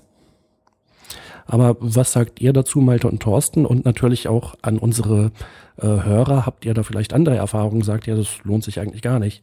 Definitiv die Blu-ray nehmen, wenn man die Wahl hat viel, viel besseres Bild. Ja, er fragt ja, ob er sich nochmal neu kaufen soll. Also die DVDs hat er wohl schon. Dafür sich davon abhängig machen, wie oft man den Film schaut. Als Star Wars-Fan äh, gucke ich ja öfters Star Wars und habe mir natürlich auch die Blu-rays äh, gekauft. Ich habe allerdings auch Filme, die ich wirklich sehr, sehr selten sehe. Und da sage ich dann, komm, Auge zu. Mhm. Ansonsten gibt's natürlich immer noch irgendwie Internet-Auktionshäuser, wo man mit den alten DVDs vielleicht auch noch 1,50 Euro verdienen kann. Jo. Ich würde mir die ja gleich als äh, iTunes-Fassung kaufen. Ja, auch eine Idee. Keine Staubfänger mehr im Regal. Oder auf Netflix warten. Oder so. Denn ja. einen Monat ist es, glaube ich, noch ungefähr hin. Dann sollen auch die Filme, jedenfalls fast alle Filme, äh, auch bei Netflix zu haben sein.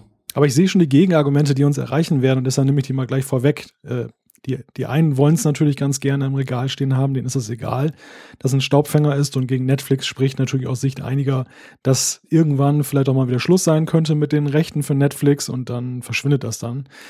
Ja, ja klar. Aber für, für mich persönlich, also wenn, wenn ich jetzt gerade vor der Wahl stehe, ich habe die DVDs schon, ist es vielleicht der günstigere Weg, einfach Netflix dann zu nehmen, wie du es gerade gesagt hast, Jan. Dann habe ich eben die bessere Qualität und kann halt eben noch andere Netflix-Highlights dann eben auch noch mitnehmen. Insofern ist das ja auch eine Idee. Ja, also Netflix würde ich jetzt an dieser Stelle auch mehr oder weniger stellvertretend stehen lassen für Streaming-Dienste, wo es diese Filme gibt. Es ist aber, glaube ich, auch einer der wenigen, wo es sie dann tatsächlich geben soll. Der Trackcast wird leider nicht gesponsert von Netflix, müssen wir an dieser Stelle erwähnen. Leider erwähnen. Wir arbeiten aber dran. Führende Netflix-Funktionäre werden jetzt den Trackcast hören und das wahrscheinlich sofort ändern. Bevor ich mich weiter im Kopf und Kragen rede, mal lieber die nächste Zuschrift, die von Felix kommt per E-Mail. Er nimmt auch Bezug auf die Rezension zum siebten Star Trek Kinofilm und das hat ihn auf ein Thema gebracht, das ihn in letzter Zeit immer wieder mal beschäftigt hat und das ich im Übrigen auch sehr interessant finde, nämlich die Weiternummerierung der Star Trek Kinofilme vor allem durch die Fans.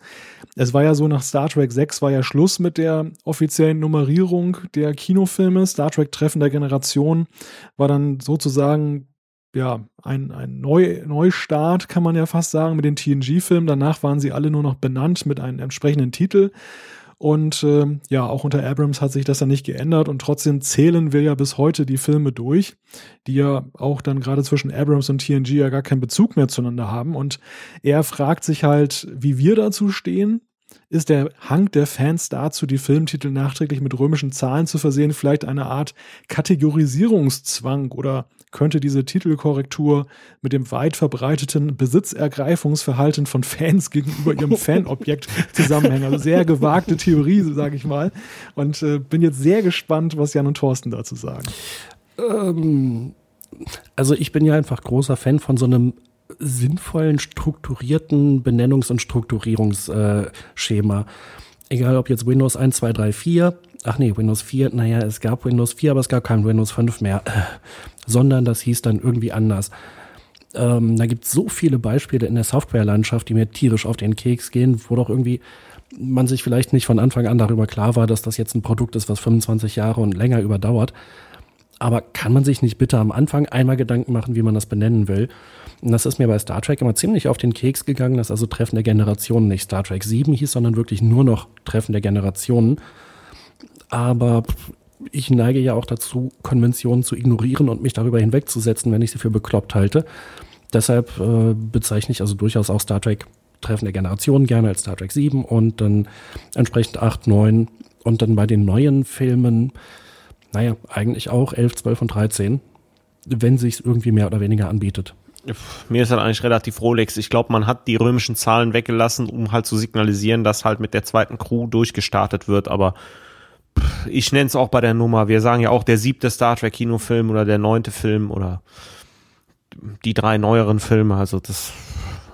Beziehungsweise nennen natürlich auch die älteren Filme immer noch mal bei ihrem Namen. Ähm, ich denke, wir haben ein sehr fachkundiges Publikum, aber gerade wenn mal neue Hörer dazu kommen, die da nicht so bewandert sind, dann ist halt die Aussage, in Star Trek 3 ist dieses und jenes passiert, vielleicht auch ein bisschen verwirrend. Wenn man aber sagt, bei Auf der Suche nach Mr. Spock ist dieses und jenes passiert, dann ist es ein bisschen naheliegender. Also ich stelle bei mir persönlich fest, dass ich die Abrams-Filme, dass ich mich da immer schwerer mit tue, die in den Kontext der anderen Filme zurück mit den Zahlen. Da muss ich manchmal wirklich überlegen, ist das jetzt zwölf oder dreizehn oder elf? Also ähm, das war für mich wirklich so eine Zäsur, wo ich jetzt sage, das ist für mich irgendwie eine ganz andere Filmereihe. Bei den TNG-Filmen habe ich auch dann einfach weitergezählt. Nicht weil ich jetzt Besitz ergreifen wollte von meinem begehrten Fanobjekt oder so, sondern äh, die, die, die Macher von Star Trek haben es einem einfach eingebläut, ja, durch diese Zählweise mit den ersten sechs. Und das ist irgendwie so, ein, so eine Automatik, die bei einem selber einsetzt, dass man eben, wie Jan das auch schon so, so dargelegt hat, eben dann weiterzählt und, und sich eigentlich nicht so viel dabei denkt. Das ist, das ist äh, schön parallel zu beobachten, ja, mit dem iPhone, wo man ja auch eine Nummerierung eingeführt hat. Und ich glaube, Apple äh, hat immer mal wieder so den, Lust darauf, eigentlich davon wegzukommen, weil es ja irgendwann wahrscheinlich absurd ist, wenn man dann zweistellige Zahlen dann hat. Das iPhone 55 oder so und äh, oder iPhone 64, kleine Hommage an den C64. Nein, Spaß beiseite. Also und dennoch konnte man sich dem nicht so ganz entziehen. Man hat zwar sehr merkwürdige Nummerierungen mittlerweile, weil man ja auch so Zwischenschritte da drin hat, aber nichtsdestotrotz hat man eben das fortgeführt und so, da ziehe ich eine Analogie zu Star Trek da ist es eben auch so, dass das ist einfach mal eingeführt worden und nach sechs Filmen, da ist eben die, die Nummerierung drin im Kopf. Wobei, da muss ich dir auch gerade zustimmen, bei den neuen Filmen mache ich das, um ehrlich zu sein, nicht. Und ich glaube schon auch aus dem Grund, weil ich die, die Nummer 11 gedanklich immer noch irgendwie reserviert habe für einen Film, der an die TNG und äh, ja, an dieses altbekannte Universum anknüpft den, den ersten der neuen Filme von 2009 als Star Trek 11 zu bezeichnen. Das würde eigentlich ihn auf diese selbe mh, mm, Ebene heben. Und das passt irgendwie auch wieder nicht, weil die Filme sich ja selbst auch ganz bewusst aus dieser Zeitlinie rausnehmen oder aus diesem, äh, was hm. auch immer, aus dieser Realität. Ich sehe schon, hier hat der Felix was losgelöst. ja. Ja, er selbst hat übrigens die Theorie, ähm, das nur kurz einzuschieben, dass man, um den Star Wars-Filmen Paroli zu bieten, das eingeführt hat mit der Nummerierung. Mm, interessant, aber dann hätte man ja bei Star Trek 1, dann hätte jemand mal äh, Star Trek 1 damit anfangen müssen. Ja, das, das passt mhm. ja gar nicht bei den Star Wars-Filmen. Dann, äh, die, der erste Film war ja Episode 4 von der Chronologie. Also die Nummerierung da gibt ja die Reihenfolge äh, an und nicht die Reihenfolge, in der die Filme erschienen sind. Ja, die Frage ist für mich eigentlich weniger, warum die Filme nicht oder warum die Fans die Filme durchnummerieren. Für mich zeigt eigentlich dieser Aspekt, den Felix hier angesprochen hat, viel stärker, wie unstrukturiert und chaotisch eben bei Star Trek sich vieles entwickelt hat. Das, das ist eigentlich der Punkt. Du hast es gerade gesagt, Jan, beim ersten Film hat man noch gar keine Zahl genommen, dann fing man mit Zahlen an, nach sechs ist dann wieder plötzlich Schluss. Ähm, und dann jetzt dieser Universums-Change, der ja eigentlich auch nicht so aus dem Titel des Films hervorgeht, das, das, da sind wir eigentlich wieder bei dem Punkt, den wir vorhin im Gespräch auch mit Benedikt hatten, dass eben das eine Wissenschaft für sich ist, so ein bisschen bei Star Trek da durchzublicken, wenn es eben bei Star Wars einfach, weil es ja, es ist ja eigentlich auch nicht von vornherein alles so geplant gewesen, aber äh, man hat es irgendwie dann doch hingekriegt, das selbst mit Jahrzehnten Abstand dann so zusammenzufügen, dass es wieder einen Sinn ergibt. Es war ja auch deutlich mehr geplant, auf jeden Fall, als bei Star Trek. Wobei natürlich noch als äh, Argument gegen Star Trek 1 mit Römisch 1 dahinter, ähm, da war ja völlig unklar, ob noch mehr Fil Filme kommen. Und insofern, der Film selbst war ja einfach eine Reaktion auf Star Wars, auf den großen Erfolg, die Science-Fiction-Welle. Ähm, da fand ich es jetzt naheliegend, dass man sagt, dies ist der erste Film, der zur Serie gehört, also heißt der Star Trek der Film. Aber gut, Thorsten, mach doch mal mit der nächsten Zuschrift weiter. Ja, der Tobi. Mit der neunten. Mit der neunten, ja, und da kommen noch ein paar. Der Tobias hat uns eine E-Mail geschrieben zum Thema Computerspiele.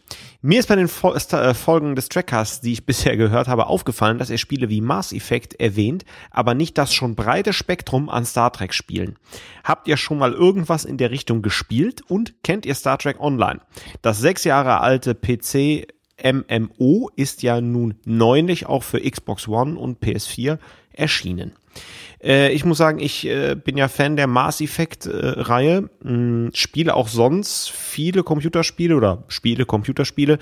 Ähm, ich habe mal Generations gespielt, ähm, das fand ich so eher mau. Was ich sehr gut fand, war damals TNG A Final Unity.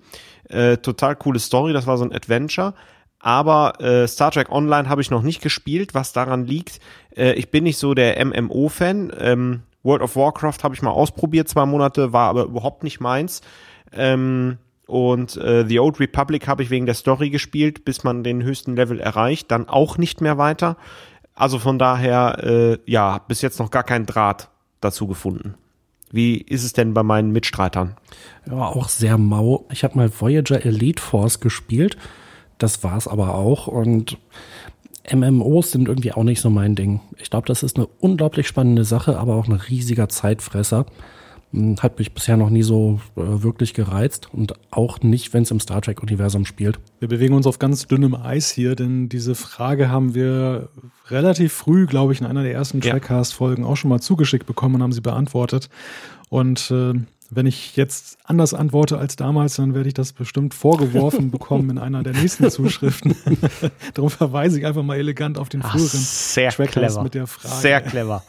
Gut, dann machen wir hier auch mal mit den Deckel drauf. Bei Zuschrift 9 kommt jetzt Zuschrift 10.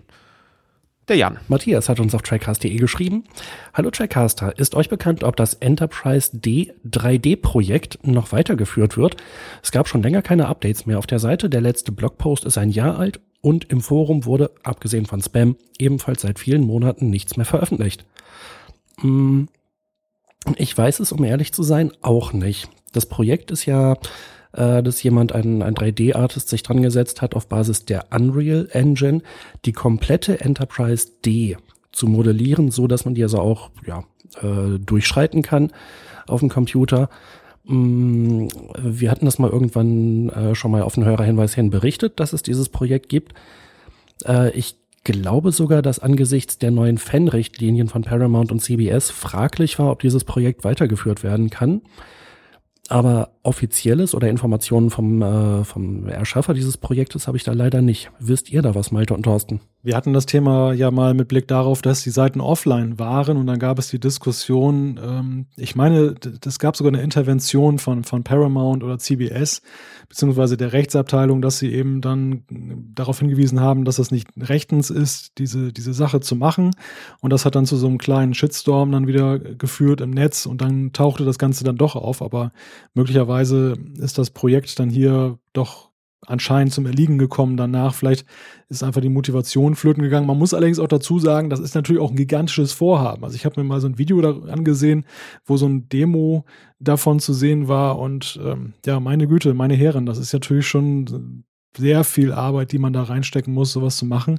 Und auf der anderen Seite ist eben auch die Frage, was bringt es denn den Nutzern dann auf lange Sicht? Also total faszinierend halt die Enterprise D mal zu durchqueren und das basiert ja auch auf diesen Technical Manuals, wo man eben auch so ähm, Decks betreten kann, die wir so nie gesehen haben in den Serien und Filmen. Aber da einfach nur so rumzulaufen, ohne irgendeine Handlung, ohne irgendeinen Sinn. Ich weiß nicht, ob das auf lange Zeit dann so erfüllend ist. Ja, ist einfach so ein Mammutprojekt. Total coole Sache unglaublich geil, wenn sich jemand diese Arbeit macht. Mm, ich würde auch gerne mal drin rumlaufen, aber ich wäre zum Beispiel nicht bereit für sowas, sagen wir mal 50 Euro, so wie so für so ein Vollpreisspiel auszugeben, wenn es nicht irgendwie weiteren Inhalt gibt. Aber wenn es dann weiteren Inhalt gibt, dann hat man allerspätestens das Problem mit den Urheberrechten. Mm, ist eine, ja, glaube ich, rechtlich eine schwierige Sache, leider. Ich kann mir aber auch sehr gut vorstellen, dass das Projekt eingeschlafen ist, weil der, äh, der Schaffer da keine Lust mehr drauf hat nach dieser Rechtsstreitigkeit. Aber falls äh, irgendjemand von euch weitere Infos hat, das wäre natürlich super, wenn ihr uns das sagen könnt. Gerne in den Kommentaren. One of the Geeks, unser Stammschreiber. Zuschrift 11. Hat Zuschrift 11 müssen wir dazu sagen. X1. Genau, Zuschrift 11, richtig. Die nächste Generation. One of the Geeks. hat wieder ganz viel geschrieben auf trackcast.de und Tut mir leid, dass ich das ein bisschen eindampfe, aber du bist ja in jeder, in jeder Sendung mit dabei. Ähm, ein wichtiger Hinweis zur letzten Ausgabe des Trackcasts. Es gibt nämlich ein alternatives Ende über den Showdown mit Kirk, Picard und Soren. Und äh, er gibt den Tipp, sucht doch mal Star Trek Generations Deleted Scene 20 Alternate Ending 2 und das habe ich mal gemacht und dann sieht man eine total schlecht aufgelöste und in Falschfarben äh, gezeigte, ich glaube von VHS abgedigitalisierte Fassung dieses alternativen Endes. Das glaube ich ja das war, was ja in diesem Test-Screening dann durchgefahren genau. ist. Man hatte das äh, in, in, Hollywood dann einem Testpublikum gezeigt und die haben gesagt, meine Güte, das kann ja wohl nicht wahr sein. Und dann hat man das Ganze nochmal neu gedreht, ein alternatives Ende und das ist das Ende, was wir dann im tatsächlichen Film zu sehen bekommen. Ich weiß nicht, Jan und Thorsten, habt ihr euch das mal angesehen, diese alternative Ende? Wie findet ihr das? Äh, ich habe es mir angesehen, aber mal eine Frage an mein ganz schlechtes Gedächtnis. Hatten wir das nicht auch in der Ausgabe kurz thematisiert, dass sie das Ende nachgedreht hatten? Ich meine eigentlich auch. Ja. Ja, mhm. also ich, ich habe es mir noch mal angeguckt, äh, kann ich Malte recht geben, total äh, schlechte Qualität, schreibt der One of These Geeks hier auch, aber ja, also jetzt haben wir ein alternatives Ende. Ähm, ich guck das, was im Film drin ist. Also es bin, ich bin da nicht so der äh, Interessent von. Ich gucke ja eigentlich ganz immer, äh, immer ganz gerne so Deleted Scenes und Making-of-Gedöns, aber das hatte ich dann in, im Fall dieses Films irgendwie, passte dann zeitlich nicht mehr. Insofern habe ich es, glaube ich, gar nicht angeguckt, jedenfalls nicht extra für die, für den Trackcast. Muss ich nochmal nachholen. Also ich persönlich finde eigentlich dieses alternative Ende nicht jetzt sonderlich berauschend, nicht besser, aber auch jetzt nicht wesentlich schlechter. Es ändert eigentlich nichts an der Grundkonstellation. Ich glaube, die Kritik, ähm, dass das ein bisschen profan ist, wie Kirk hier rausgeschrieben wurde aus Star Trek, die ergibt sich eigentlich durch die gesamten Rahmenbedingungen. Dass er ja letzten Endes ja nur so eine Stütze ist, um die Next Generation einzuführen und dass man ihn so beiläufig opfert, das ist ja eigentlich so ein bisschen der Knackpunkt, an dem sich die Fans stoßen. Wie man es jetzt dargestellt hätte, naja, ist eigentlich fast schon einerlei, möchte ich sagen. Ja. Und damit gebe ich an Thorsten weiter. Genau, ich habe den Useless DM oder Useless DM bei trackers.de hat er gepostet. Ähm, er sagt zur neuen Serie, ist schon schade, dass die Serie ein bisschen stiefmütterlich behandelt wird. Wir thematisieren das ja auch schon äh, immer in den News. Ähm, Gerade doch, wo die äh, neuen Kinofilme doch mehr oder weniger recht erfolgreich äh, sind, müsste doch klar sein, dass ein Interesse an Star Trek grundsätzlich vorhanden ist und an dem man anknüpfen kann. Ja, ähm, wie gesagt, wir thematisieren das ja auch in den ähm, äh, in unseren Kommentaren und äh, Meinungen zu den News, äh, gerade in den letzten Sendungen. Und ja, danke auf jeden Fall nochmal für den Beitrag. Weiter macht Jan. Genau, Beitrag 13. Yes. Robert hat uns auf trackcast.de geschrieben, habt ihr eigentlich gewusst, dass Whoopi Goldberg noch nie auf einer Convention war? Ich habe auf YouTube ein, ein, Interview mit ihr, Jonathan Frakes, Patrick Stewart, Leonard Nimoy und William Shatner gesehen. Mein Englisch ist nicht unbedingt profimäßig, aber ich meine, sie hätte auch gesagt, dass man sie dahingehend noch nie eingeladen hätte. Ist das nicht ein Ding? Also Robert, da muss ich dir zustimmen. Wenn die noch nie jemand eingeladen hätte, das wäre schon echt ein Ding. Ich könnte es mir bestenfalls so erklären, dass das so ähnlich gelaufen ist wie damals, als sie eigentlich bei Star Trek mitspielen wollte und ihren Freund LeVar Burton gefragt hat, hey, sag mal, kannst du mich, äh, kannst du mir da nicht eine Rolle organisieren? Der hat das den Produzenten erzählt und die meinten, ja, klar, Whoopi Goldberg bei Star Trek, ja sicher.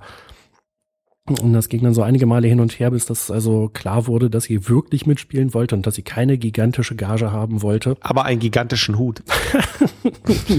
und eine gigantische Frisur. Obwohl, die ist, glaube ich, sogar echt, ne? Ja, die ist echt. Ja. Äh, schöne Anekdote übrigens. Haben wir das auch schon abgehakt. Mhm, genau. Also, wenn die echt noch nie jemand eingeladen hätte zu einer Convention, das wäre schon echt ein Ding. Ich meine, mehr als Nein sagen kann sie auch nicht. Oder unverschämte Gagenforderungen stellen oder so. Na gut, weiter geht's mit Malte. Zuschrift 14 von Stefan Topo über trackcast.de. Er nimmt auch Bezug auf die merkwürdigen Dinge in Generations, die offensichtlichen wie die Uniform, den Nexus und so weiter. Und er geht nochmal auf diese, auf den zerstörten Bereitschaftsraum von Picard ein, den wir am Ende sehen. Und da ist ja das Oberteil der Skulptur, ähm, das er dann hochnimmt und mal eben achtlos so durch die Gegend wirft. Und die Skulptur ist wie auch schon richtig erkannt, von Professor Galen aus Folge 6.20 das fehlende Fragment und danach über 12.000 Jahre alt. In der Folge wollte Picard das Ding erst gar nicht annehmen, schreibt Stefan, und war quasi ehrfürchtig wie Bolle vor dem Ding, aber hier bleibt das Ding einfach liegen in der zerstörten D. Ja, ist dann schon äh, witzig, dass sich die Autoren da in ihrem Skript nicht so daran erinnern konnten, dass das irgendwie eine Bedeutung hat, dass man vielleicht irgendwas Profaneres hätte nehmen sollen, wie so ein Tablet oder irgendwas. Das,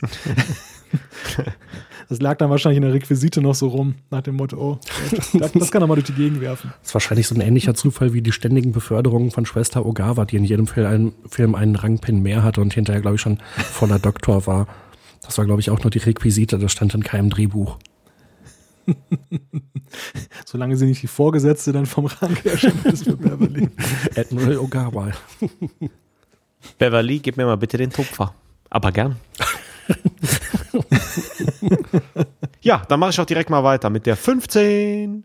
Konstantin Arndt äh, hat noch einen Hinweis mitgegeben, das nicht so ganz stimmt, äh, was CBS so tut, denn ähm, die Marketingabteilung hat schon in Social Media einen Twitter und einen Facebook-Account und Brian Fuller hatten wir heute auch schon mal postet auf seinem eigenen Account immer mal wieder interessante Kleinigkeiten, wie zum Beispiel, dass die Episode Spock unter Verdacht eine Art Berührungspunkt zur Handlung von Discovery äh, ist. Ähm, sehr amüsant ist auch der Account Stellar Star Trek Doc, in dem Nicolas Meyers Hund einen Einblick in den Autorenraum der Serie gibt. Danke auf jeden Fall für diese Hinweise, äh, war mir auch noch nicht klar. Ja, dann kann der Jan direkt mal weitermachen. Genau. Isador hat uns geschrieben mit einer schönen Einleitung. Hallo, ihr Fortgebeamten. Und ähm, da geht es um die Diskussion mit äh, Scotty und Chekhov zu Beginn des Films äh, auf der Enterprise B. Übrigens, ihr habt bei der Diskussion um Chekhov und Scotty vergessen zu erwähnen, dass die Produzenten des Films bewusst vor einem Problem standen. Denn Scotty wird ja nach etlichen Jahrzehnten aus dem Transporterpuffer befreit und fragt, äh, fragt nach, als er den Namen des Rettungsschiffes hört, ob Kirk das Ding aus dem Museum geholt habe. Das suggeriert, dass er nicht wisse, dass und wie Kirk verstarb oder verschwand. Ja, genau, das geht natürlich um äh, die Folge na, wie hieß sie eigentlich? Ähm, Besuch von der alten Enterprise oder Relicts. Richtig, genau, danke. Ähm, ja, das ist auf jeden Fall ein großer Widerspruch und der ist in dem Film ja offensichtlich in Kauf genommen worden. Äh, und dann hat er, äh, hat Isador noch Hinweise für Star Trek Ausstellungen. Äh, eine ist leider schon vorbei, die ist in Berlin gewesen. Ähm, und äh, da geht's um Requisiten aus dem Fundus von Martin Netter, den hatten wir ja vorhin auch schon mal erwähnt.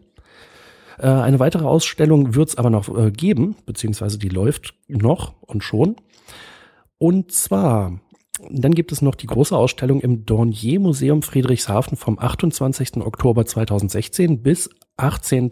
Juni 2017 mit vielen Events am Rande, wie zum Beispiel Kinonacht, Vorlesungen und Tanzabend. Ja, das klingt doch ziemlich interessant. Also alle, die irgendwie Friedrichshafen, Bodensee mal in der Gegend sind, sind natürlich herzlich eingeladen, da vorbeizufahren oder äh, das gleich mit einzuplanen auf der Reiseroute durchs Land. Äh, den Link packen wir natürlich auch noch in die Show Notes. Und dann geht's weiter mit Malte. Dass Scotty das vergessen hat, das kann aber vielleicht auch daran liegen, wenn man da irgendwie ewige Zeiten in so einem Transporter-Puffer ist, dann kann ja auch schon mal eine Information verloren gehen, oder? Das war bestimmt Absicht, ne? Passiert mir auch jedes Mal. Hörer B hat auf trackcast.de eine ganz witzige Gegenüberstellung getroffen und da habe ich ehrlich gesagt noch nie drüber nachgedacht, äh, dass das so ein Wink mit dem Zaunfall ist, denn es geht ja hier sehr stark um den Kapitän auf der Brücke. Am Anfang mit Kirk, dass er eben diesen Platz auf der Brücke äh, gerne wieder haben möchte, dass er immer zu diesem Captain's Chair guckt und am Ende fällt die Brücke auf den Captain. Das ist ja, sehr schön. Hörer B schreibt ja, wenn ich es richtig äh, mitbekommen habe, dass William Shatner diesen Scherz selbst im Film machen wollte, aber das wohl nicht in die finale Fassung übernommen wurde. Das ist eigentlich schade, finde ich. Also, weil es ist ja irgendwie nicht so richtig gelungen, diese, diese, diesen Pathos in diesem Moment, den man da irgendwie erzeugen wollte, der ist ja nicht so richtig rübergekommen. Es ist, es wirkt ein bisschen theatralisch, aber es ist ja irgendwie dann doch ein bisschen profan. Wenn man das aber mit einem guten Gag beendet hätte, dann hätte das doch irgendwie einen ganz anderen Charme entwickelt. Aber da war man augenscheinlich dann nicht mutig genug und vielleicht, weil man das noch nachgedreht hat, war man vorsichtig geworden, dass es nochmal durchfällt beim Publikum. Ja, aber das, das wäre schon wirklich Eddie Murphy Klamauk gewesen. Ich, ich glaube, das hätte in dem Film auch nicht funktioniert. Ja. Ich mach da mal weiter. Ich glaube, das kriegen wir nicht aufgelöst.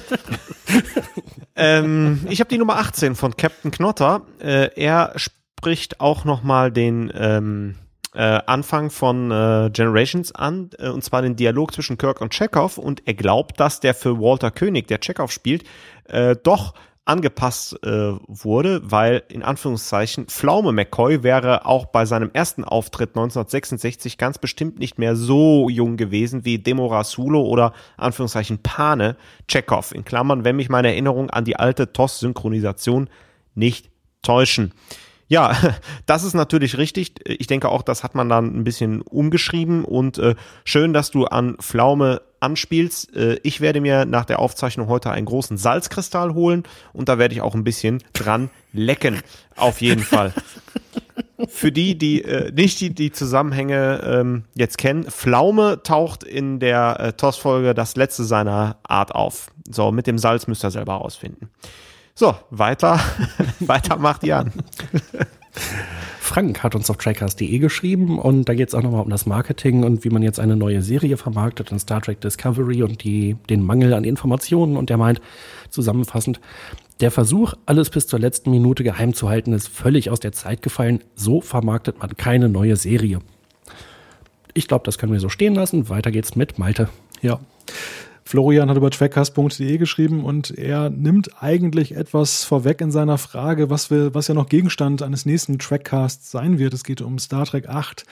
Er hat den Eindruck, dass wir in der letzten Folge so über Star Trek 8, der Aufstand, gesprochen haben, als wenn wir den Film nicht mögen würden. Und äh, er sagt, war das nicht immer der beliebteste aller Star Trek-Filme, zumindest von TNG?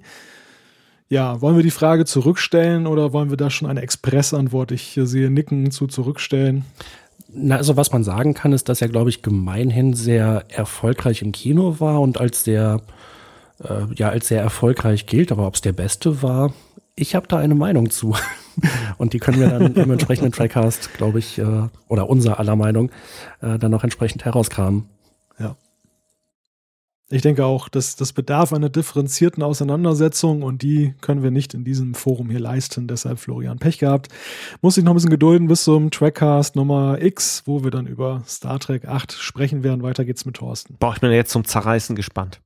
Naja, mache ich mal mit der 21 weiter. Ricky äh, hat auch noch mal äh, wiederholt und sich bedankt. Er hat ja ein Anliegen zu den Blu-ray GNG Steelbooks und da haben wir irgendwie was falsch erklärt. Deswegen lese ich noch mal vor. Den Steelbooks jeder Staffel lag ein Sammelpin bei und ein Code, den man auf startrek.de slash TNG einlösen konnte. Hatte man alle sieben Codes zusammen und eingegeben, sollte einem eine Metallbox zugeschickt werden, in dem die Pins formschön aufbewahrt werden können. Und diese Metallbox ist nie bei mir, also bei Ricky, angekommen. Angeblich gab es damals Qualitätsprobleme mit der Lieferung und die Metallboxen sollten anschließend rausgeschickt werden. Ich habe nie irgendwo gelesen oder gehört, dass jemand so eine Box erhalten hat. Auf meine Nachfrage per E-Mail kam von denen auch nie eine Antwort. Schande. Äh, nun, er, nun nochmal die Frage. Hat von den Trackcast-Hörern mal irgendwer so eine Metallbox erhalten? Oder gibt eine ab? In Fragezeichen. Ähm, äh, in Klammern. Ja, äh, sorry, haben wir falsch verstanden. Äh, ja, da nochmal der Aufruf an unsere Le Hörer. Wer hat denn so eine Metallbox mal bekommen? Ja. Der Jan macht weiter. Genau. Trackfan hat uns geschrieben und ähm, die Flüchtlinge, unter anderem Geinen und Dr. Sauron bei Star Trek 7 Treffen der Generationen, die sind ja vor den Borg geflüchtet. Da gibt's also die Frage, wann hat man eigentlich von den Borg erfahren? Das hat man ja auch schon so ein bisschen erörtert. Und Trackfan bringt da jetzt also auch noch einen sehr interessanten Aspekt mit rein. Und zwar, ich habe mal die Jahreszahlen bei Memory Alpha nachgeschlagen. Die Raven, das Raumschiff, was bei Star Trek Voyager äh, mit der späteren Seven of Nine sich auf die Suche nach den Voyager, äh, auf den, auf die Suche nach den Borg macht. Also, die Raven ist im Jahr 2355 aufgebrochen. Die TNG-Folge Zeitsprung mit Q spielt aber erst zehn Jahre später, 2365. Hätte man in der Voyager-Folge nur mit einem Halbsatz erwähnt, dass Informationen über die Borg nur den beteiligten Wissenschaftlern und der Admiralität weitergegeben werden, dann wäre der Widerspruch im Nachhinein geklärt gewesen. Wie ist eure Meinung dazu? Ja, also auf jeden Fall interessant. Und das ist auch ein, ein wirklich krasser Widerspruch mit dieser Raven, dass man da wie so ein Forschungsschiff losschickt äh, in die Heimat der Borg, äh, das dann aber irgendwie zehn Jahre später bei TNG da keiner was von weiß. Ähm, ja, meine Meinung dazu, es ist einer von diesen ganz, ganz, ganz vielen Widersprüchen bei Star Trek. Ja. Scheißserie, Vollidioten. Und die nächste Zuschrift hat dann Malte. Meine Lieblingszuschrift heute. Planet Alpha 177 hat über trackcast.de in Zuschrift 23 geschrieben. Malte durch zwei gleich Fragezeichen. Ich, ich muss das einfach mal komplett vorlesen. Lieber Trackcast, ich denke, es ist nun an der Zeit, offen über meine teuflischen Machenschaften zu berichten. Ich habe in meinem Hobbyraum einen funktionierenden Transporter gebaut. Am Tag der Aufzeichnung zum neuen Trackcast war es dann endlich soweit. Ich richtete den Transporterstrahl auf Malte und betätigte nach einigen Minuten den selbst entwickelten Flux-Kompensator. Der Test war ein voller Erfolg. Malte wurde in zwei verschiedene Persönlichkeiten aufgespalten. Hier der Beweis. Der gute Malte im Podcast Minute 17, Sekunde 32.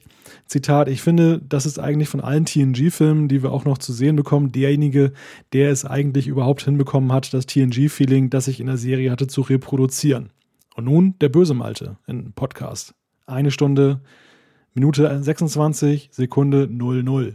Also, hier in diesem Film werden zwei Sachen zerstört. Einerseits die Enterprise D, andererseits eben Data, wie wir ihn kennen und, naja, in letzter Konsequenz auf TNG, auch TNG, wie wir es kennen, wird auch zerstört in diesem Film am Ende. Und die Moral von der Geschichte, traue dem Transporter nicht.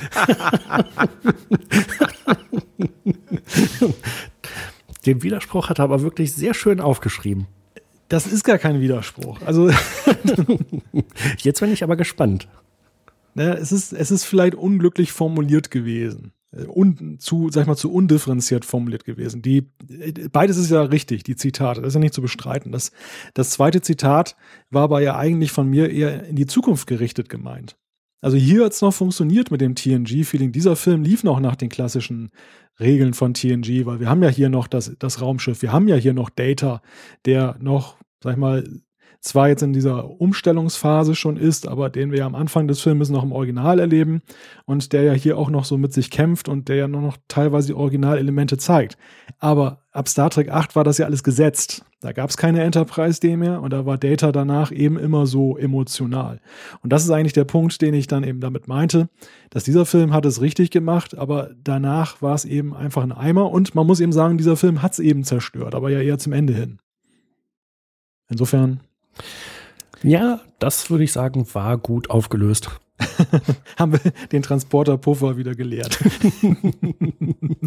ja, doch, ich denke, das kann man so sagen. Also ich zumindest verstehe den Aspekt jetzt wieder besser. Sehr gut.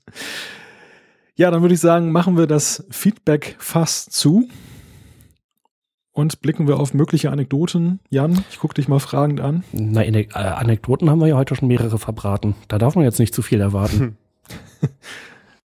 Ich könnte ja mal eine neue Rubrik aufmachen, so ähm, die Assoziation der Woche oder der Folge, ähm, was Jans Headset bei mir auslöst. Dann bin ich nochmal gespannt. Also zeitweise sah es so aus, ich hatte hier so eine Lichtreflexion, da sah es dann so aus auf dem Bild, was ich gesehen habe, also zur Ver Verdeutlichung, Jan hat ein Headset auf und hat den Mikrofonteil mit diesem Puschel nach oben geklappt. Beim letzten Mal habe ich ja über Teletubbies gesprochen. Diesmal ähm, gab es eine Lichtreflexion, das Ganze sah aus wie so ein, bei, so einem Polizeimotorrad, das da so mit so einem Blaulicht durch die Gegend fährt. Also ich gebe zu, wenn ich mir mein eigenes äh, Video im Skype angucke, das sieht ziemlich bescheuert aus, aber es ist echt praktisch, so ein Headset mit so einem Mikrofonarm dran. Und auch, dass ich den nicht, nicht die ganze Zeit vor der Nase habe. Hm. Ja, ohne Zweifel. Wobei Satellitentelefon ist mir auch noch durch den Kopf. ich sehe schon, das mit der, das mit der Videoübertragung war keine gute Idee. nee, und ich glaube, ich muss mir für nächstes Mal echt wieder eine Anekdote bereitlegen, um Malte an weiteren äh, Headset-Mikrofonarm-Assoziationen äh, abzuhalten. Wobei es ja heute Whoopi Goldberg abgefeuert, ne? Ja, zum Ende der Sendung, meint Jan. Aber das, dann habe ich ja mein Ziel erreicht, denn ich wollte eigentlich durch diese, diese, diesen Flachhumor jetzt bewirken, dass Jan sich mehr ins Zeug legt, dass wir ab Tracker 56 wieder mehr Anekdoten hören. Vielleicht haue ich aber auch einfach nur mit dem äh, Kopf, mit der Stirn auf die Tischplatte. oh Mann. Ich würde sagen, gute Zeit für Schlussworte. Das war der 55. Trackcast. Wenn ihr uns schreiben möchtet, schickt uns eine E-Mail an post.trackcast.de, klickt auf den Gefällt mir-Button bei Facebook oder folgt uns auf Twitter. Alle Infos zur Sendung gibt es wie immer auch auf www.trackcast.de. Wir freuen uns, wenn ihr auch beim nächsten Mal wieder einschaltet. Bis dann, macht es gut. Und tschüss. Tschüss.